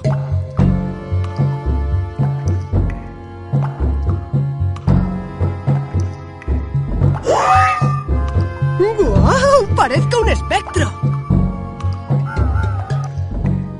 Es bastante curioso todo esto de, de- del tema de las loas. Después encontramos un montón, un montón de puzzles eh, de panel, de estos que, bueno, pues no nos gustan tanto, que tienes que encontrar la mecánica de, de este, de esta serie de puzzles. Muchas, eh, encontramos también varios, varios puzzles de estos de, de arandelas, de estas, de como mo- mm, mecanismos de, de un reloj, eh, donde tienes que poner en funcionamiento con una palanca, pues ciertas máquinas y demás. Hay un momento también que te te encuentras con el capitán del barco, ¿no? Y, y representa que está eh, atrapado, la pata de palo que tiene la tiene atrapada entre medio de, dos, eh, de, dos mm, eh, made- maderos de, ahí del barco. Entonces te pide una, una pastilla de jabón. Esa pastilla de jabón la encontramos que está puesta como en una especie de, de bueno, un alti, un, sitio así a- alto y tal, y tienes que ir con un cañón tirando cañonazos, que eso me recordaba al juego aquel, el, bueno, un juego de estos de móvil, no, no me acuerdo cómo se llamaba, eh, y tienes que ir pegando, pegando cañonazos para eh, que esa pastilla de jabón caiga encima de una, de un palo y ese palo haga como de polea, boom, y te lance, y te lance la pastilla de jabón al otro lado para que tú la puedas acceder. Entonces pues tienes que ir eh, controlando el, cañón y ir pegando cañonazos. Ya te digo, tiene hasta momentos de minijuegos, ¿no? Hay un momento también que, que para entrar en cierto sitio pues tienes que, que dispararle a unos a unos zombies que van apareciendo porque bueno el varón eh, el, el varón morgue pues tiene un- todo un ejército de zombies no de, de- de tripulantes zombies que bueno pues te hacen la vida un poquito más difícil no Eh, la aventura más difícil. Entonces bueno pues tienes que ir eh, en ese momento pues tienes que ir con un punto de mira no y se y se transforma el juego como un momento no una especie de arcade y tienes que ir disparando a los a los a, lo- a los zombies o, un momento también que, que tienes que mm, eh, encontrar un objeto que está por encima lleno de bichos y tú con un zapato pues los tienes que ir chafando, ¿no? Eh, tienes que ir machacando esos bichos, matándolos a todos, ¿no? Eh, entonces, bueno, pues, o unas ratas, hay un momento que, que pasan unas ratas y tienes que colgarte de una, de una cadena y ¡boom! pasas volando por toda la sala y tal, ¿no? Bueno, la verdad que el juego es, eh, este juego yo lo pillo con 15 años o 14, 13, 14 años y me, me- la verdad que me hago polvo y me hubiera marcado pues a fuego, ¿no? A día de hoy pues lo encuentro un poco, bueno, pues eso, un poquito infantil, pero el juego está correcto, está muy, muy, está muy bien hecho, ¿no? Está bastante, para la, la época que está y tal, bueno, pues es un juego que para el target al que iba, pues es un juego totalmente certero, ¿no? Yo creo que está muy, muy bien, ¿no? Después, eh, cosas también así que me, que me han sorprendido pues eso no Eh, eh, que no no hay interacción con los objetos. Sencillamente tú utilizas un objeto con el escenario y, poco más no Otro, otra de las opciones que tenemos en el lado eh, izquierdo de superior de la pantalla pues tenemos un panel donde eh, se va construyendo conforme vas superando ciertas pantallas y vas liberando a ciertos personajes y avanzando en lo que es la aventura te van dando trozos de, de, un mapa no el mapa que se supone que es el que te va a dar eh, la bueno el que te va a hacer salir de esa de ese, de ese sitio donde estás metido recluido en esa pesadilla no y, y necesitas pues todos los pedazos de, de mapa no entonces bueno te los dan así como desmenuzados como en tú los tú los tienes que ir montando como si fuese un pequeño puzzle no que es bastante bastante básico y bastante fácil no entonces bueno pues una vez ya tienes todo todo el puzzle hecho pues te enfrentas eh, subes a- al nivel más alto de, de esta de, es- de este barco no de esta eh, mm, calavera o como le queráis llamar no pirata. Y, tienes el, el combate con, con el mismísimo eh, varón no el mismísimo varón morgue. Y aquí el juego pues se, fo- se transforma en una especie de, de piedra papel tijera. Me recordaban un- incluso un poco a ese Alex Kidd no donde tenías que ir venciendo a los jefes finales con, con piedra papel tijera y las claves te las dio ese loro que antes os he comentado que te da las pautas no Eh, el, el varón te lanza por ejemplo un hechizo de fuego tú lo tienes que rebatir con, con un hechizo de aire no y cosas así. Pero bueno que son cosas que no las tienes que ir ni cogiendo. En el momento que ocurre el combate ya tienes las opciones estas dadas no y tal.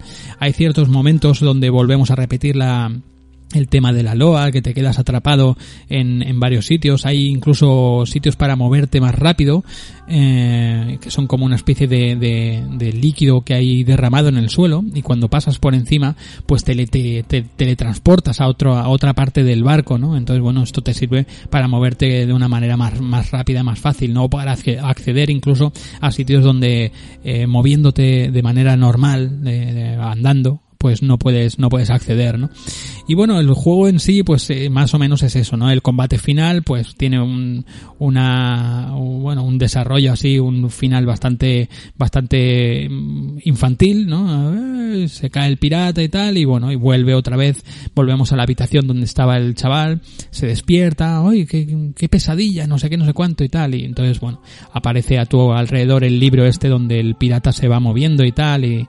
y, como, como dando a entender pues que, que realmente esa pesadilla no era tan tan falsa no no era un, un sueño tan tan irreal como como parece no entonces, bueno, pues como ya os digo, como cuento infantil, como cuento, eh, pues para, para, para, niños ya un poquito más creciditos y tal, no adolescentes, porque los adolescentes ya estarían en otra, en otras cosas, pero para, para chavales así un poquito más mayorcillos y tal, la verdad que el juego yo creo que funciona a la perfección, un juego que a mí me, me ha divertido, eh, un juego, un juego también que, que mm, te ocupa sin saber más o menos te ocupa un par de horas, eh, es bastante corto, sabiendo que yo creo lo que tienes que hacer, el juego no creo que te llegue ni a igual como a una hora como, como, como mucho, pero pero la verdad que el juego funciona funciona bastante bien el, el doblaje es, está mm, bastante para el año que es y, y todo esto está bastante bastante trabajado. Es un doblaje bastante bastante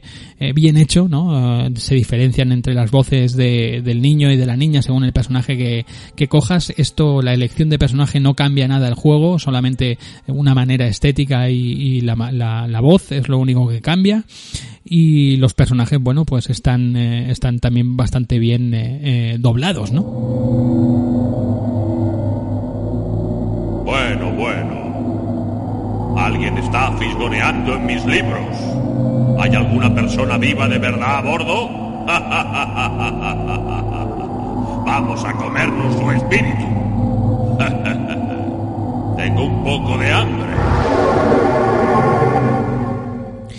Y concluyendo, pues eh, me encuentro con un juego, este Voodoo Kit, con una sorpresa de juego que, que ya te digo, sin saber eh, mucho a lo que me enfrentaba, pues es un juego directo, un juego que, bueno, a lo mejor algún purista, alguien así que, que no le acabe mucho de, de gustar, pues claro, tampoco es que tenga una trama muy, muy extensa ni muy compleja, de hecho apenas tiene trama, ¿no?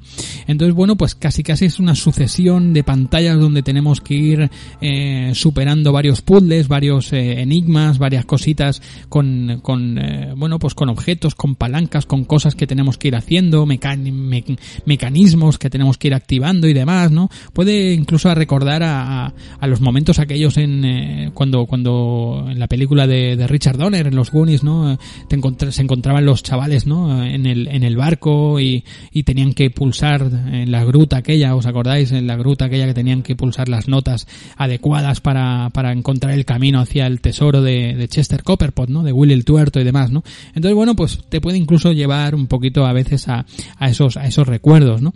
La verdad que, bueno, el juego, pues, eh, yo creo que este juego, si yo lo hubiese vivido en aquella época, eh, podría hablar a, hablar a día de hoy de una manera mucho más pasional, mucho más intensa y tal, pero eh, aún y así me coloco me coloco en, en situación y, y creo que, que, el juego es, es está correcto. Eh, está está bastante bien está eh, no es un mal juego. A día de hoy está está está bien no uh, incluso eh, creo que de manera física el juego salió salió así bien localizado al, al castellano también. Eh, el, eh, te, tenía como una especie de, de, de, diario también del barco, cositas así extras, el libro de instrucciones, tenías varios, eh, eh, también tenías, en, en, inglés tenías como una especie de cuaderno, de cuaderno donde se hablaban de terminologías que, que no podías eh, saber bien bien lo que, lo que eran, ¿no? Por ejemplo, te sale lo que eres una loa y, y todo este tipo de, de, argot, ¿no? Entonces, bueno, pues es curioso encontrar este juego a día de hoy, pues eh, físicamente sería, pues yo creo que una, una joya, La verdad que Infogrames pues hacía unos títulos bastante trabajados, ya sea pues técnicamente, pues ya veis eh, el doblaje, el sonido, todo gráficamente está, está muy bien. Además, eh, no se te hace pesado porque en cualquier momento puedes acelerar el movimiento de nuestro personaje. Eh, tienes una barra donde en el menú donde lo puedes acelerar, ¿no? Entonces, bueno, pues el personaje se mueve de una manera mucho más rápida, mucho más ágil a lo largo de, de todo, de todo el juego. Yo creo que es un juego interesante, es un juego pues que hay que, hay que darle una oportunidad, es un juego cortito, juego para jugarlo y, y olvidarlo, eh, tampoco es un, eh, tampoco es la panacea ni es el, el gran éxito, pero me ha parecido curioso y me ha parecido interesante el hablar de él en este programa, porque al igual que me ha pasado a mí, yo creo que habrá mucha gente que este Voodoo Kit, eh, pues no lo, no lo conocían, ¿no? Entonces, bueno, pues es, es curiosa también esa, esa mecánica, esa, esa manera de jugar, ¿no? Donde, bueno, la historia te la cuentan a través de, de todo lo que te va sucediendo, ¿no? Y de historia, pues ya veis, es bastante básica, es simplemente encontrar de vuelta tu camino a casa, ¿no? Eh, de las, de las garras de este, de este varón morgue, ¿no? Entonces, bueno, pues el juego es divertido, el juego te... Hay puzzles que, bueno, la verdad que pocos puzzles me han supuesto eh, dificultad, eh, tampoco son muy básicos, tampoco son puzzles de esto de poner esto aquí y ya está, sino tienes que ir entrenando y ir viendo cómo reacciona eh, lo que estés haciendo, pero bueno, está, está bastante, bastante curioso y bastante, bastante bien, bien llevado a, cabo este juego, así que bueno, pues espero que al igual que me ha sucedido a mí con este Voodoo Kit, pues también os lo descubra a muchos de vosotros y que, bueno, me gustaría pues que en futuros programas me dieseis vuestro, vuestra, bueno, vuestro veredicto a ver qué os parece este Voodoo Kit, si, os ha sorprendido, si no, si lo conocíais ya o no. A mí me sorprende porque ya os digo que yo eh, sí que conocía de su existencia, me recorda, me, me, me acuerdo de, de la portada, me acordaba de muchas cosas, pero yo ni sabía que era un point and click, o sea, imaginaos, ¿no? Tampoco me llamó mucho la, la atención, ¿no? A lo mejor, no sé, no sé me ha sucedido algo, algo extraño y, y, bueno, y creo que es una apuesta, en aquel tiempo una apuesta valiente, ¿no? Ya en el 97 ya estábamos metidos en otras, en otros berenjenales, ¿no? Ya conocíamos otra, otras cositas, eh, pues quizá de, de más arcade, más acción y demás, ¿no? Ya los ordenadores de entonces pues ya movían cosas bastante, de una manera bastante espectacular, ¿no? Así que bueno, Aquí está otro titulito más, otro otro que creo que, que bueno pinta pinta interesante y, ya me contáis, ya me iréis contando a ver qué os ha parecido la experiencia, si lo conocíais, si no y, bueno y me ha sorprendido esa comunidad que tiene el juego detrás detrás de él, ¿no? Así que nada, vamos a ir eh, finalizando, vamos con el correo de los oyentes a ver qué me habéis dicho a lo largo de este mes. Venga.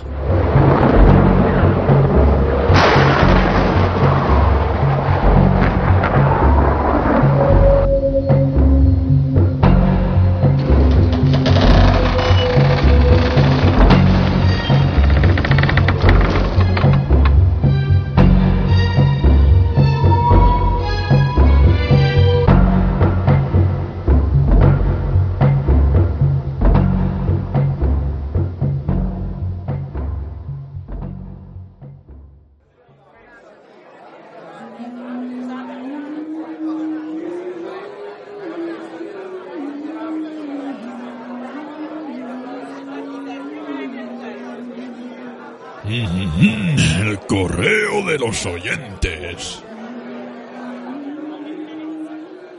Y ya llegamos a esta sección, a la sección del correo de los oyentes aquí, en esta taberna, ya con esos cánticos de sirena de fondo y el murmullo de los piratas que me rodean, ¿no? Ese, ese olor a sudor, ese olor a sucio, a rancio, a corsario, a auténtico lobo de mar que tengo, bueno, gente que tengo a mi alrededor, ¿no? La verdad que, bueno, estoy un poquito, un poquito, pues, acongojado, ¿no? Con tanto parche y con tanta cicatriz alrededor mío. Vamos con el, con el correo, vamos como, bueno, pues como cada mes, ¿no? Hacemos eh, una pequeña, un pequeño repaso a, todas vuestras lecturas, ¿no? A todos vuestros correos que me, que me enviáis. Y bueno, y empezamos el día, el día 5 con el, el amigo Gómez Fett que me decía, quería aprovechar el programa de hoy para hacer una reflexión. Venga, me encanta que, vosotros mismos ya, eh, bueno, implantáis eh, vuestras, eh, vuestras cositas, vuestras reflexiones, que para eso está esta sección bien hecho, amigo Gómez Fett. Bueno, pues venga, dice, creo que todo amante de las aventuras gráficas no se puede perder cuatro sitios. Para estar a la última en novedades, la web de Agoti, del amigo Raúl, lógicamente, Agoti, ya lo tenéis, agoti.net, la tenéis por ahí, que es, es un, un, bueno, es un, un, un must ¿no? Un, un ¿no? Que hay que hay que visitar sí o sí. Dice para tener una enciclopedia y conseguir juegos descatalogados la, la web de Abandon Socios que el amigo Cireja, del amigo Cireja, ¿no? El amigo Cireja también lo tenemos por, eh, por el canal de Discord. Os invito a todos a que a que les saludáis, ¿no? Les saludáis, de, le digáis Cireja, ¿cómo estás? Buen amigo. Eh, la tarea tan buena que hacen aquí en, en Abandon Socios, claro que se dice. Para unar todo ello en formato audio, el podcast de Point and Click de Sergio Vintage, ese no lo conozco, no sé quién es, debe ser algún loco de mar, ¿no? Pero bueno, y dice, y para avanzar si te quedas atascado, pero nunca lo admitas, manténlo en secreto en la página de las aventuras de Dardo. Mira, esta está, esta está curioso, las aventuras de Dardo. Y si te quedas con ganas de más, eh, los tres primeros están en el canal de Discord de Point and Click, como ya he comentado. Así que no sé a qué esperáis a uniros, incluido Dardo. eh, un saludo y hasta la próxima. Pues eso, eh, esas recomendaciones que hace el amigo Fed y yo que, que le, le, agradezco totalmente. Este, este mismo comentario tenía dos respuestas, ¿no? La primera, las dos son del amigo eh, Dasangón y lo primero de todo decía, gracias por todos estos apuntes Gómez Fed. Dice, apuntados todos están. Dice, una cosa que veo que deslizas por ahí el tema de los atascos para debate para debate. ¿Ayuda sí o jamás? Eh, jejeje, y, te mando un abrazo. Bueno, pues aquí el amigo de Asangón pues eh, lanza, lanza aquí un órdago diciendo, pues eh, abre como una especie de debate eh, sobre si queremos eh, estas ayudas, sobre todo en los juegos modernos, sí o las despreciamos profundamente, ¿no? Después continúa el amigo de Asangón también diciendo, bueno, eh, buenas, me jugué el Cathy Rain hace un par de años y me pareció un juego muy apañado. Me gustó.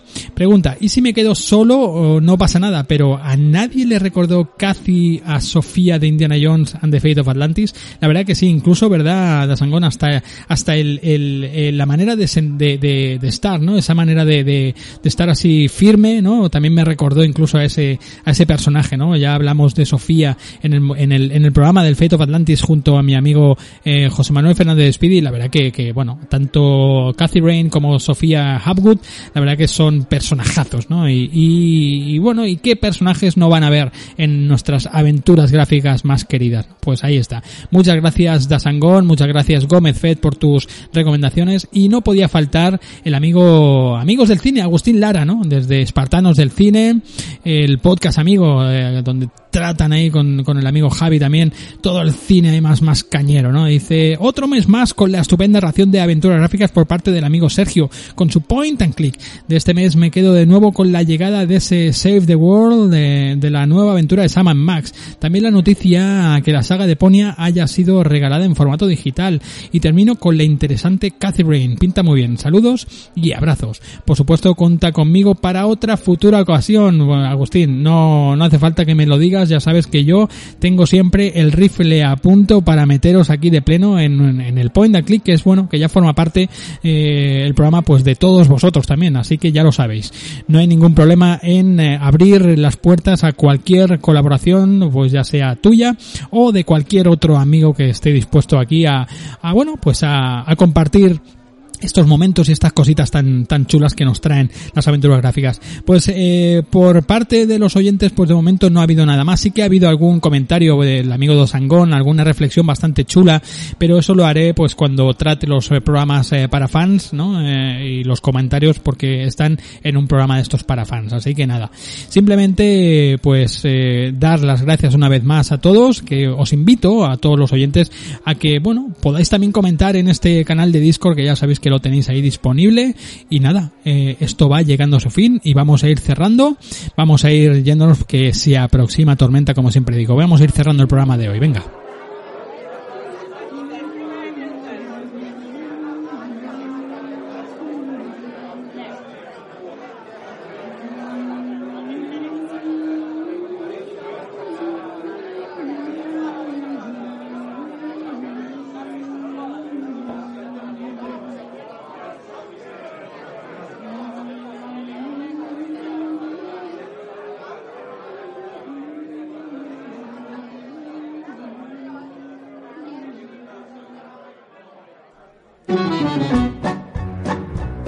We're a band of vicious pirates. A sailing out to sea. When you hear our gentle singing. You'll be sure to turn and flee. Oh, this is just ridiculous. Pues ya están aquí, ya están de fondo los piratas como siempre, eh, alrededor mío discutiendo, ese grog que va haciendo mella en, eh, bueno, va eliminando la poca vergüenza que tienen cada uno y están aquí pues dándose, dándose la vara los unos a los otros y me voy a ir yendo antes de que eh, esas eh, palabras acaben en gestos y en golpes, ¿no? Así que una vez más, un mes más, Sergio Márquez se despide de todos vosotros, eh, bueno, yo creo que ha sido un buen programa, el amigo eh, Reverendo Wilson creo que le ha dado el toque maestro a este programa con ese Maniac Mansion. Ha sido un gran repaso a ese titulazo de, de LucasArts, un gran título. Yo creo que también Voodoo Kit ha sido un descubrimiento, ese Neurodiver en el avance. Yo creo que bueno, pues un programita sencillo, un programita bastante completo, divertido. Y bueno, yo me lo he pasado bomba haciéndolo. Espero que os haya divertido a vosotros también. Y, y por mi parte, nada más, despedirme. Eh, simplemente recordaros que tenéis las vías de contacto habituales para descargar los programas también tenéis pues ya sabéis en iBox, en iTunes, en, Apple Podcast, en Spotify, en un montón de sitios, el botón azul para apoyar el proyecto y así crecer y ser eh, pues, pues bueno, todos mucho más grandes, ¿no? Sobre todo este programa que bueno, ya os adelanto eh, que a lo largo de esta semana eh, por al final de semana más o menos pues vamos a tener noticias, avances que bueno, pues gracias a esos apoyos pues pues se va prosperando un poquito y van a haber buenas noticias a lo largo de esta semana eh, en cuestión a, la continuidad y, a la bueno a, la grandeza de este programa, a la amplitud de este programa. Así que nada, estad atentos que pronto van a llegar noticias eh, noticias buenas. Pronto, nada, en unos días. Eh, por mi parte nada más, Sergio Márquez, ha sido un placer estar aquí una vez más con todos vosotros, amiguetes, y, y nada, aventureros y aventureras, ya sabéis, no dejéis de jugar, no dejéis de soñar, hasta el programa que viene, chao, chao, chao. Dancing from the diaphragm. A pirate I was meant to be. Trim the sails and roam the sea. Sí, claro, claro. Eh, lo que pasa que bueno, se me ha olvidado, pero bueno, tampoco quería queríamos hablarlo todo, pero sí que es verdad que salió una una, una versión Ah, mejorada, versión, sí, ¿verdad? mejorada. Yo nu- nunca la jugué, ¿eh? la tengo descargada para Sí. el Scum VM, pero siempre acabo jugando la original, tío. Sí. Mansion, Sí, sí, sí. El Deluxe creo que se llama, ¿no? Mansion Deluxe Sí. y tal. Pero tú, ¿tú cómo haces? Porque los tengo por aquí descargados, pero no juego ninguno. Yo lo tengo en Twitter al tío, y que es muy entusiasta. Un, se apellida Spadoni o algo así, que es un Sí. tío que hace crossovers Sí, sí, con crossovers al futuro, tío. con Monkey Island y Sí, tal. sí, sí. Están bien, ¿no? Porque los tengo por Está- aquí están bajados, pero no. Están divertidos, la verdad que, bueno, mm, es que yo todas las aventuras gráficas, vengan de donde vengan, me, me pongo me pongo a jugarlas y las tengo. Y las de Spadón y estas, eh, excepto varias que tiene de... No me acuerdo si Zack McCracken también tiene como otras... Hace como secuelas y precuelas y cosas así, Sí, sí, ¿no? no, El el tipo. tío, vamos. Ujú. Yo no sé si le va a caer alguna vez alguna denuncia, pero... Eh, no, lo, no, no lo sé porque creo que lo- como los juegos son gratuitos, no sé si lo hace a modo Claro, no homenaje y pueden tal. Claro, no sé, no sé. Yo me da la sensación que es el típico multimillonario estadounidense que se aburre en su casa, que le da igual que le denuncie Lucas, Disney o quien sea, y lo hace por puro placer, ¿eh? Sí, sí. Y dice, anda, me vais a comer lo que, ¿sabes? Eso es. Sí, sí, sí. No, no, pues la verdad, lo que pasa que en, en concreto esta del Maniac Mansion Deluxe te, te incluyen al principio como una especie de introducción con el protagonista hablando y tal y como un tutorial, ¿sabes? De, de todo esto y no me, al final nunca, nunca me he puesto y sé que tiene pues eso, las músicas remozadas, ¿verdad? Creo y tal, pues ha sido, Bueno, tío, ha pues sido nada, ¿esto que lo sacas el martes? El- We'll surely avoid scurvy if we all eat an orange. And, um, Well, uh, door hinge? No, no. Guess the song's over then. Guess so. Okay, back to work. Well, gee, I feel a little guilty now.